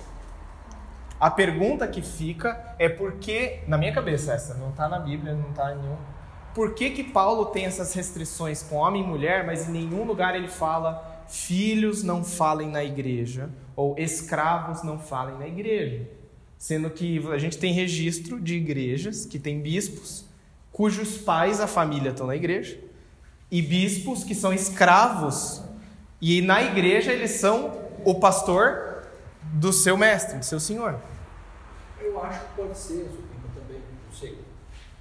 Eu Vai, vai lá, vai lá. Isso é eu provocar mesmo, eu tô jogando Eu as bombas que acredito eu que. Paulo, nas cartas, É. nas diversas cartas, inclusive nessas, ele está respondendo algumas questões que Sim. chegaram a ele. Isso. Por exemplo, de Timóteo. Ah, como que eu até faço para formar os líderes da igreja? Ah, você forma assim, assim, assim. Os critérios são esses. Né? né? Aí, por exemplo, a questão das mulheres, então, alguma coisa chegou lá, da, ah, lá na igreja do Timóteo está acontecendo tal coisa, daí está respondendo aquela situação específica. Sim. Então, não é uma regra Sim. geral, digamos. Sim. Seria isso? Eu acho que sim. Até porque toda a carta de Paulo, a gente tem que lembrar que ela é circunstancial. É, Isso não quer dizer que Paulo, em toda parte de toda a carta, está lidando com coisas circunstanciais, mas quase sempre, quando ele está respondendo uma carta, ele está respondendo perguntas ou um problema específico. Isso é uma coisa muito importante. Então, gente, quatro preliminares. Essas são as quatro. Eu não estava lembrando da quarta, você me lembrou. Obrigado. Todos os lugares eh, que a gente for ler sobre Paulo, a gente tem que lembrar: Paulo não é um pensador moderno. Paulo não vê as alternativas que a gente vê. Paulo, quando lida de homens e mulheres, está lidando com maridos e esposas, com o, é, com o aviso da Emily, que eu acho muito importante, com o caveat, assim, é o, ao persistirem os sintomas, o médico deverá ser consultado. Em caso de dengue, né, ela está dando um, um bom recado de cuidado. Paulo usa expressões-chave, ilustrações-chave em cada caso que ele fala sobre autoridade.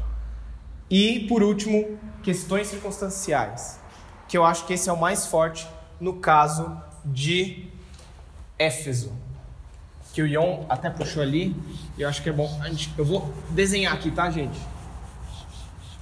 Eu vou, eu vou falar, na verdade, principalmente de Timóteo, mas vou deixar aqui do lado um outro texto junto, outros dois textos, que são. Primeira Timóteo 2. Vou dar mais espaço para aquele. Efésios 5. 5, 21 até o, até o, acho que é o 6, que ele fala sobre sujeitem-se uns aos outros, a mulher se submete ao seu marido tudo mais.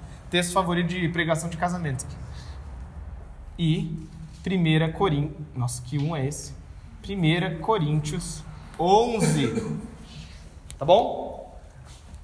Figuras base. A mulher em 1 Timóteo 2. Alguém lê 1 Timóteo 2? Vamos ler. Vamos usar a Bíblia. Vamos usar a Bíblia. Isso é uma escola bíblica. 1 Timóteo 2. E aí vocês eles me ajudam a resolver as questões que eu tenho na mente também, que eu tenho um monte. Antes de tudo, recomendo que se façam súplicas, orações, intercessões e ações de graças por todos os homens. Peraí, peraí, peraí, rapidinho, Padilha. Só pra a gente não ter que ler tudo, leia do 8 até o 15. Só pra gente não ler tudo. os homens. Não fala em mulher. Calma. Quero, pois, que os homens orem em todo lugar, levantando mãos santas, sem ira e sem discussões. Da mesma forma, quero que as mulheres se vistam modestamente, com decência e discrição, não se adornando com tranças e com ouro, nem com pérolas ou com roupas caras, mas com boas obras, como convém a mulheres que declaram adorar a Deus. A mulher deve aprender em silêncio, com toda a sujeição, não permite que a mulher ensine, nem que tenha autoridade sobre o homem, esteja, porém, em silêncio, porque primeiro foi formado Adão e depois Eva. E Adão não foi enganado, assim a mulher, claro que foi enganado pela mulher, mas sim a mulher, tendo sido enganada, tornou-se transgressora. Entretanto, a mulher será salva, dando à luz filhos, se elas permanecerem na fé, no amor e na santidade. Ok, resolvido. Fala, fala. Aqui no 2, ele diz assim: Não permito, porém, que a mulher ensine, nem use autoridade sobre o marido. Sobre marido, tá. O. É, marido. Isso aí. Mulher e homem, nesse texto, eu creio que tem a ver com, com marido. É questionável. Essa, esse, o texto de 1 Timóteo 2, é o mais difícil naquela descrição que a Emily trouxe até, de se é homem ou mulher. Hã? Apesar de ser mulher, ela trouxe as Ela trouxe a discussão, apesar de ser mulher. Ela, ela subverteu o texto para dar uma interpretação boa ao texto. Que loucura! Que loucura! Pois bem, gente, esse texto tem um monte de coisa que dá nó na nossa cabeça. Vamos por partes. Ele trata primeiro. Nossa, acho que a luz vai acabar. Primeiro homens e depois mulheres. Ô Ti, abre as cortinas, por favor. Acho que voltou a luz, na verdade, que tava a luz de emergência. Ah. Tá caindo fase, é. Sabe o que, que pode ser? O esguicho de água tava jogando relógio de luz? Talvez? Não sei se isso tem afeta alguma coisa. Não afeta? Fiquei pensando agora. Você vê que minha área é teologia mesmo, né? Não tem como. O que, que pode acontecer se eu jogar um esguicho d'água no relógio de luz? É, gente, esse texto tem um monte de coisinhas que vão dando, vão dando um nó na nossa cabeça. Paulo começa falando de homens, lembra quase todos os outros textos que ele fala sobre homem e mulher, ele começa com mulher, nesse ele começa com os homens. E ele fala sobre os homens orarem em todo lugar, levantando mãos santas, sem ir sem discussões. Lembre que em várias partes de 1 e 2 Timóteo, Paulo recomenda que ele não entre em discussões. Discussões tolas, que é? Fábulas profanas e de velhas tolas. Como diz, era a versão revista atualizada. Fábulas profanas e de velhas tolas. Animal, né? Que descrição. Eu não vou entrar nessa discussão de fábulas profanas e velhas tolas, mas parece que um dos grandes problemas dos falsos mestres ao redor em Éfeso é que envolviam alguns debates bem acalorados. E que Paulo está dando a instrução para homens: se vocês querem ter alguma mudança nesse, nesse cenário, primeiro vocês não vão entrar nesse tipo de discussão, incluindo homens, que parece que Paulo, por alguma razão, entende que homens tendem a entrar em embates mais arduosamente. Não sei. Testosterona? Não sei. Contexto de Éfeso? Não sei. Mas o que acontece, acho que na cidade de Éfeso, que, o- que o Ion trouxe no final de semana, que é muito importante, tem a ver com o templo de Ártemis. Diana Ártemis ou Diana. Se você lembra, é um templo muito importante, uma das sete maravilhas. E neste templo, o funcionamento dele era baseado em sacerdotisas. Por quê? Ártemis ou Diana, ela é a padroeira de partos e das mulheres grávidas.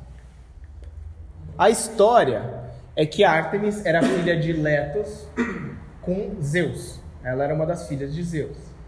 A história conta a lenda, se você entrar até hoje no site, eu entrei esses dias, no site da cidade de Éfeso, pontos turísticos, e eles vão contar lá qual que é a narrativa da cidade de Ártemis, é que ela era filha de Letos, acho que é Letos que se fala, com Zeus, só que ela era irmã gêmea de Apolo.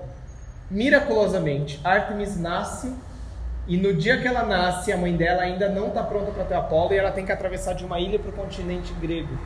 E como não sei, Ártemis ajuda a mãe dela a atravessar, recém-nascida, mas vamos com grão de sal, mitologia grega, tá bom? Ela ajuda a mãe dela a atravessar e ter o bebê no continente. E nasce Apolo, deus do sol, deus de várias outras coisas. Por isso ela se torna a padroeira dos partos das grávidas. Tanto é que uma das, das expressões que existia na antiguidade para quando uma mulher morria no parto é que ela foi alcançada com a flecha de Artemis. Então ela morreu por causa de alguma coisa que a deusa não se agradou daquela pessoa. Então ela era a protetora das grávidas. E uma das coisas que muitas mulheres tinham, parece, pelos textos que a gente tem, é que, que existia um certo medo na criação de filhos, não, mas no, na geração de filhos e no parto, de que essa mulher não agradasse Artemis e pudesse morrer. Então havia uma divisão de querer fazer culto, é, prestar culto ou prestar favores a Artemis. Isso é uma das coisas interessantes. Até porque a linguagem que se tem, é, que, que nasce disso dentro do culto a Artemis, é da prioridade das mulheres em relação ao contato com o divino. A minha esposa Lilian do, é, trabalha como doula e como enfermeira obstetra. E no meio de, desse, nesse meio tem muito forte essa coisa do grupo do sagrado feminino. E é muito interessante ver porque eu fico falando, ah, pede para suas amigas darem panfleto, e-mail, eu gosto de ver essas coisas. Sei lá, né? Então, luz vai, luz vem. Vai entender. E é muito interessante ver que essa é uma coisa que tem ciclos, né, em questão de religiões, em, em momentos. Mas no caso da mitologia grega e da religião de Éfeso, existia a prioridade de sacerdotisas no contato com o divino e de ter oráculos. Então, as sacerdotisas tinham direito do oráculo. Logo, muitos intérpretes argumentam que o silêncio que Paulo está trazendo aqui, no caso, envolve a prioridade que se existia de que mulheres teriam oráculos de Deus e que elas não deveriam começar falando. Muitas dessas se convertem e vêm para a igreja.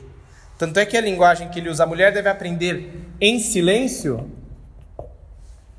Vou aumentar a letra aqui. Não é que a mulher tem que aprender calada de joelho, de em silêncio, é a linguagem de tranquilidade. Tanto é que ela é a mesma base da palavra para orar no começo, que Padilha estava lendo, que tem que orar por fazer intercessões e ações de graça, para pelos seis, por todos que exercem autoridade, para que tenhamos uma vida tranquila. Ali é um, é o, é um desse mesmo, é um, é um advérbio de maneira tranquila, e ali a mulher tem que aprender também de maneira tranquila. Esse em silêncio tem a ver com tranquilidade, não calada, sub, é, submetida a pressão, alguma coisa assim, mas envolve a possibilidade de aprender sem querer subverter a autoridade de quem está falando. No caso, quem está ali? Timóteo. Ele não fala em nenhum lugar para os homens ensinarem na igreja. Ele fala que as mulheres não devem ensinar. Que é o que também leva muitos desses comentaristas a pensar. Isso aqui tem a ver mais com Timóteo, vai lá e você, como aprendeu o ensino apostólico, você tem que ensinar. Mas as mulheres da cidade estão acostumadas a terem muito mais possibilidades de falar sobre a vida de vida. É um, são o que comentaristas falam, que é uma possibilidade. O que eu acho que dá força para isso tem a ver. Essa linguagem de silêncio me remete muito à linguagem. É Marta e Maria. Lembra da história de Marta e Maria? Que Maria vem ficar aos pés do Senhor aprendendo e Marta está trabalhando. E Marta fica com raiva e vai lá falar: Senhor, pede para minha irmã me ajudar. A questão ali, às vezes a gente imagina essa Maria ajoelhada com essa posição de santo e aprendendo em silêncio, com essa calmaria tudo mais. Que é uma parte da figura, mas eu acho que o, o que é escandaloso da história é que Maria está na posição que aprendizes de rabis tinham, que era ficar aos pés de alguém. Lembra de Paulo aos pés de Gamaliel? É Maria aos pés de Jesus. Quem tinha direito de fazer isso eram os homens, não as mulheres. E Jesus está falando, Maria escolheu a porção certa, ela tem o direito de ficar aqui. Esse é um dos escândalos da história. Não é só, ah, você tem que trabalhar para conquistar a salvação ou estar perto de Jesus. É uma consequência da mensagem central. A consequência da mensagem central é: as mulheres têm direito de aprender de mim. No cristianismo, não, isso não fica restrito a Jesus, porque o próprio Paulo, quando pega Priscila e Áquila, que são sempre descritos, nunca Áquila e Priscila, mas Priscila e Áquila, porque provavelmente Priscila tinha alguma proeminência no casal, Paulo ensina os dois. Por que, que ela é citada antes? E ordem? Ordem tem a ver com, com prioridade no sentido de visibilidade também, na linguagem judaica. É uma suposição. E da sequência? Não é explícito mas sequência tem muito a ver. Sequência tem muito a ver.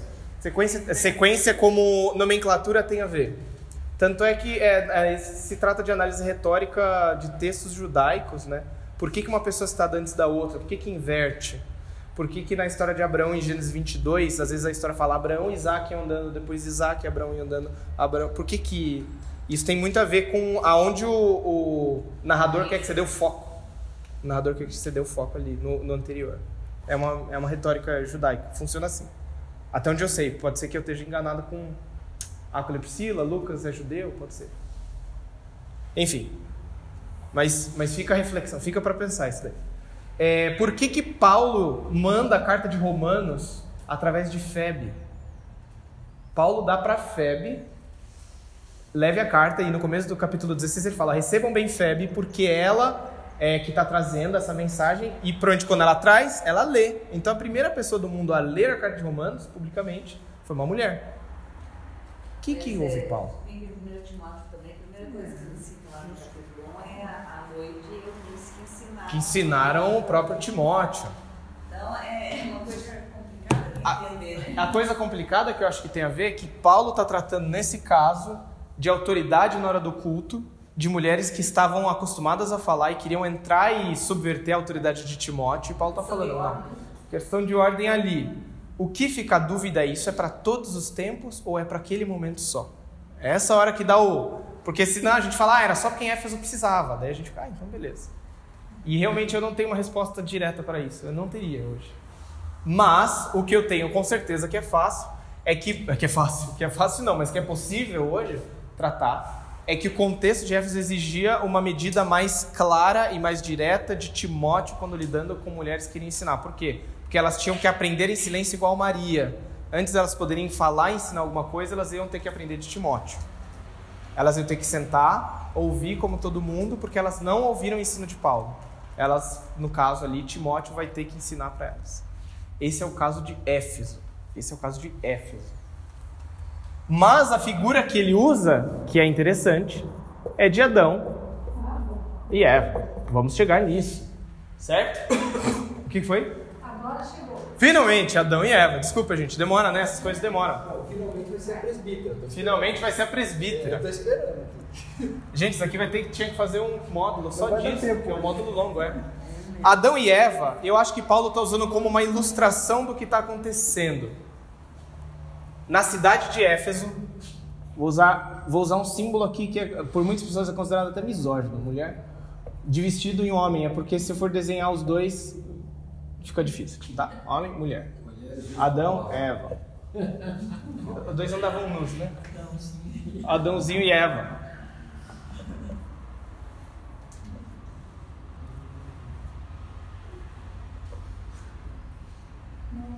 Tá? Serpente. Fruto. Ó que qualidade. Ok? Maçã. Maçã não atrai muito, mas um, um morango. Um moranguinho aqui me atrai. Morango numa árvore, né? É, era trepadeira ali. A, a história que eu acho que Paulo está fazendo, que é importante, é o que ele está usando Adão e Eva não como fundamento direto, mas como ilustração para o que está acontecendo e como reverter. Ou seja, porque Eva não foi criada de Adão, mas Adão de Eva. E a linguagem de autoridade que é usada ali tem a ver com prioridade. Essa coisa de prioridade temporal tem muito a ver. Então ele está falando, a mulher, a mulher Eva teve que, é, teve que aceitar que o homem teve prioridade sobre ela. E essas mulheres vão ter que aceitar que você, Timóteo, vai ter que ter prioridade. E essa mulher vai ter que aceitar a prioridade de um homem na coisa do ensino. Segundo, porque a mulher não foi enganada, porque o homem não foi enganado, mas a Eva foi enganada. E eu acho que isso ele está falando das mulheres na cidade, das esposas na cidade, que estão ouvindo os falsos mestres e o ensino de Ártemis e o culto a Ártemis, que é um falso ensino. Por último, mas, eu vou até pegar para ler, como que é o último versículo? Ela será salva. Se der errado os filhos. Entretanto, a mulher, nota de rodapé. Entretanto, a mulher, nota de rodapé. O que diz essa nota de rodapé? Ela E eu acho que esse texto está falando sobre Eva ainda. Ainda está falando sobre Eva. Porque a história de Adão e Eva, depois que eles têm a queda, qual que é a maldição que é colocada sobre a mulher? Tem a ver com a gestação de filhos. Gestação de filhos pode ser desde a gestação até criar o filho, é um estresse. É um, é um peso que está sobre a mulher, principalmente, de biologicamente. Será para o teu marido. O teu desejo será sobre o teu marido. Mas aqui não entra. Isso aqui tem mais a ver com o. Acho que a luz. Não, entra um pouquinho. Vou falar por quê. Porque a Eva e a, Adão e Eva, os dois caíram. Mas a solução prometida para eles é: da descendência da mulher erguerei uma semente, um descendente, e esse morderá o pé da, é, da serpente, a serpente lhe pisará a cabeça. Não, conta o contrário. Eu tô assim, nossa, não faz sentido. Essa lhe morderá o calcanhar e ele lhe esmagará a cabeça. Voltou, voltou, voltou, voltou, voltou. A coisa que acontece é que eu acho que Paulo está fazendo uma ilustração. Que a única maneira que Eva e Adão tinham de subverter o mal no mundo é que eles, apesar do desejo deles serem contrários, eles aceitassem que eles vão ter que continuar juntos. E a partir deles ficarem juntos, eles teriam um descendente. Que esse esmagaria o mal. A ilustração que Paulo acho que está fazendo é: as mulheres vão ter que aceitar a- a submissão a um homem, Timóteo. Agora, por hora, pelo menos. E se ela, eles aceitarem que, apesar do desejo deles serem contrários, eles ficarem juntos, o mal da cidade vai ser esmagado. Esse é o ponto que eu. Exato. Muito, muito polêmico. Muito polêmico. É, esse vai ser o assunto do nosso grupo essa semana. Exato. Esse capítulo. Mulheres. Agora, a, a questão porque eu acho que isso daqui vai fazer sentido, Supimpa, melhor fazer o módulo sobre isso. esse vai ter que virar módulo, esse aqui vai ter que virar módulo. Porque pra mim, para mim é um tema muito difícil também. Porque eu também sou de outro período que Paulo. Mas porque pra mim interessa muito como alguém cita o Antigo Testamento no Novo. E em questão de análise de como Paulo está citando isso, Paulo não está citando, ao meu entender, isso daqui como uma regra para todas as épocas, mas como uma ilustração do que está acontecendo em Éfeso. Pastor feminista. É, progressista, vai semana eu escutei uma palestra, comentário do Saião, daquele texto do, de Deus, a filha de, de Jacó vai lá para Siquém e o cara estupra ela, depois casa com ela e os irmãos dela vão e, e- e matam todos. Quer dizer, está na Bíblia, então se fizer isso com a minha irmã... Eu tenho que- poder- exatamente. eu tenho- Então, é bem isso que ele, que ele cita, não é? Ótimo. A Bíblia está narrando uma coisa que, que aconteceu. Não Mas prescrevendo. Não quer dizer que Deus quer que você faça dessa Sim. forma. Você É- entende? é, Deus mostra o lado é, bom e o ruim do- do- dos filhos dele ali, ele vai tentar fazer orientação e, e ele torna isso no plano dele. Sim. Ele não, não, não perdeu o rumo. Mas a gente tem um livre-arbítrio e por isso que Paulo tem que tentar Uhum. consertar isso também. Isso, é, Sim. Você falando isso, eu me lembrei desse texto que eu escutei hoje. Sim. Essa semana. A questão que pra mim faz sentido, pelo menos desse texto, que a gente tem que começar é o seguinte: as mulheres têm que aprender. No caso ali, né, a mulher, a esposa tem que aprender. A gente tem que lembrar que Paulo já está à frente do seu tempo em muitos aspectos, de como funcionava aprendizado na antiguidade. As mulheres não tinham acesso a aprendizado. Então Paulo já está tomando. Paulo podia falar, já que elas nunca vão ensinar e falar, não deixa nem elas aprenderem. Melhor que não aprendam. Porque mulher informada começa a questionar as coisas. Mas não é isso, porque senão eu ia elogiar o elogiar. Por- e Paulo, gente, por, o porquê que eu tô fazendo isso? Porque eu tô querendo cruzar Paulo, usar Paulo contra Paulo. Porque Paulo faz isso com, com a Lloyd Eunice. Paulo fala de Júnias como uma apóstolo. Paulo fala de Febe como aquela que vai ensinar romanos para a igreja em Roma. Então, não, ou não é o mesmo Paulo, ou a gente está falando uma coisa circunstancial. E eu acho que Paulo está falando uma coisa circunstancial. Eu acho que ele está valorizando o mesmo papel de, de- da mãe, da avó. Sim, é Sim, mas eu me lembrei também do que a gente estudou da Débora Sim. aqui há três, duas, três semanas atrás. A Débora que, que levou o. Como é que era o nome do, do general lá? Estudamos aqui? Barack. Barack. Ah, o Baraqui. Tá, nossa, Também desculpa. foi Débora Tava pensando na Débora da igreja. Eu tava pensando, Não. eu tava pensando nela. Mas, a, é, Essas outras duas vão ficar para outro dia, porque esse daqui era legal porque ele usa linguagem de cabeça e corpo. Igual nesse aqui, cabeça e corpo, mas vai ficar para próximo. Gente, isso daqui eu topava fazer um módulo no futuro, porque eu acho que é um tema que a, gente recebe ataque como cristão muito forte às vezes, né? Quem conhece um pouco da Bíblia vai nesse texto, ou vai na violência do Antigo Testamento, né? Mas o, por colocar Paulo contra Paulo, eu acho que Paulo está falando uma coisa circunstancial em 1 Timóteo 2. Um outro assunto que envolve esses outros dois envolve a questão de submissão voluntária, que eu acho que Paulo. Daí vou jogar bomba e vou mandar vocês tirar a casa do estacionamento. Eu acho que Paulo ainda acredita que, no momento dele pelo menos, a mulher aceitar a submissão é o caminho de Deus exercer os planos dele no casamento. Nesses dois, principalmente. Nesse daqui eu acho que é muito mais circunstancial. Mas dentro do casamento, eu ainda, eu ainda hoje, ainda hoje, eu acho que é, é uma opção voluntária que só as mulheres podem fazer. Tem um livro muito legal que eu já li duas vezes, estudei duas vezes, junto com a Mari, baseado em Efésios 5, do Timothy Keller, que se chama O Significado do Casamento. Do Matrimônio. Muito, tá. muito Sim. profundo, Efésios 5, vale a pena. Sim. interesse aí. Sim. Até porque, só para fechar isso daí, deixar a polêmica para vocês levarem para casa, é porque eles usam muito a linguagem. Aqui usa essa linguagem de Cristo e Deus. Deus Pai, no caso aqui, né?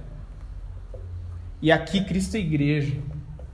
Quando você trata especialmente 1 Coríntios 11 e você fala a mulher está para o homem como Cristo está para o Pai, você não está falando uma diferença essencial ou de qualidade, mas que Jesus Cristo, assim, na trindade, no funcionamento do Deus Trino, você não tem um que é mais forte que o outro. Às vezes a gente acha, né? Pô, Deus Pai é mais forte que Jesus.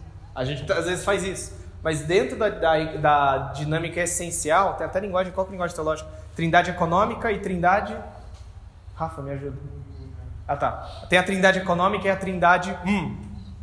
Essa daqui tem a ver com qualidade dos membros da trindade. Nenhum deles é mais forte, mais importante do que outro. Mas por funcionamento, a salvação da humanidade depende de que o filho submeta à vontade do pai. E eu acho que Paulo usa essa, essa figura, especialmente aqui, para tratar de que a submissão é, voluntária da mulher, não a submissão que o homem impõe, é a submissão que, que traz salvação para o mundo, salvação para funcionamento para a família. Eu não sei porquê. Eu vou parar aqui porque eu não achei respostas melhores. Eu acho que, assim, eu não tenho muita dificuldade nessa questão do gênero na Bíblia, porque eu acho que a Bíblia é clara em dizer que a dignidade é igual, mas as funções são diferentes. É. Eu paro aí também. Até hoje eu não achei um argumento melhor para sair disso. Eu fiquei hoje assim, não, vamos ver se eu saio disso. Não saí disso. Posso jogar uma pergunta? Então? Pode. Que é, nisso aí que você acabou de dizer, é, na analogia de, de Cristo e Deus Pai, e na imagem da mulher sendo submissa voluntariamente, seria submissa a um marido Bom, bom. Porque Cristo se submete a um Deus de vontade Que é bom. é, o ideal é quando os dois lados funcionam com igual sacrifício pelo outro. Esse aqui é o. Pessoal!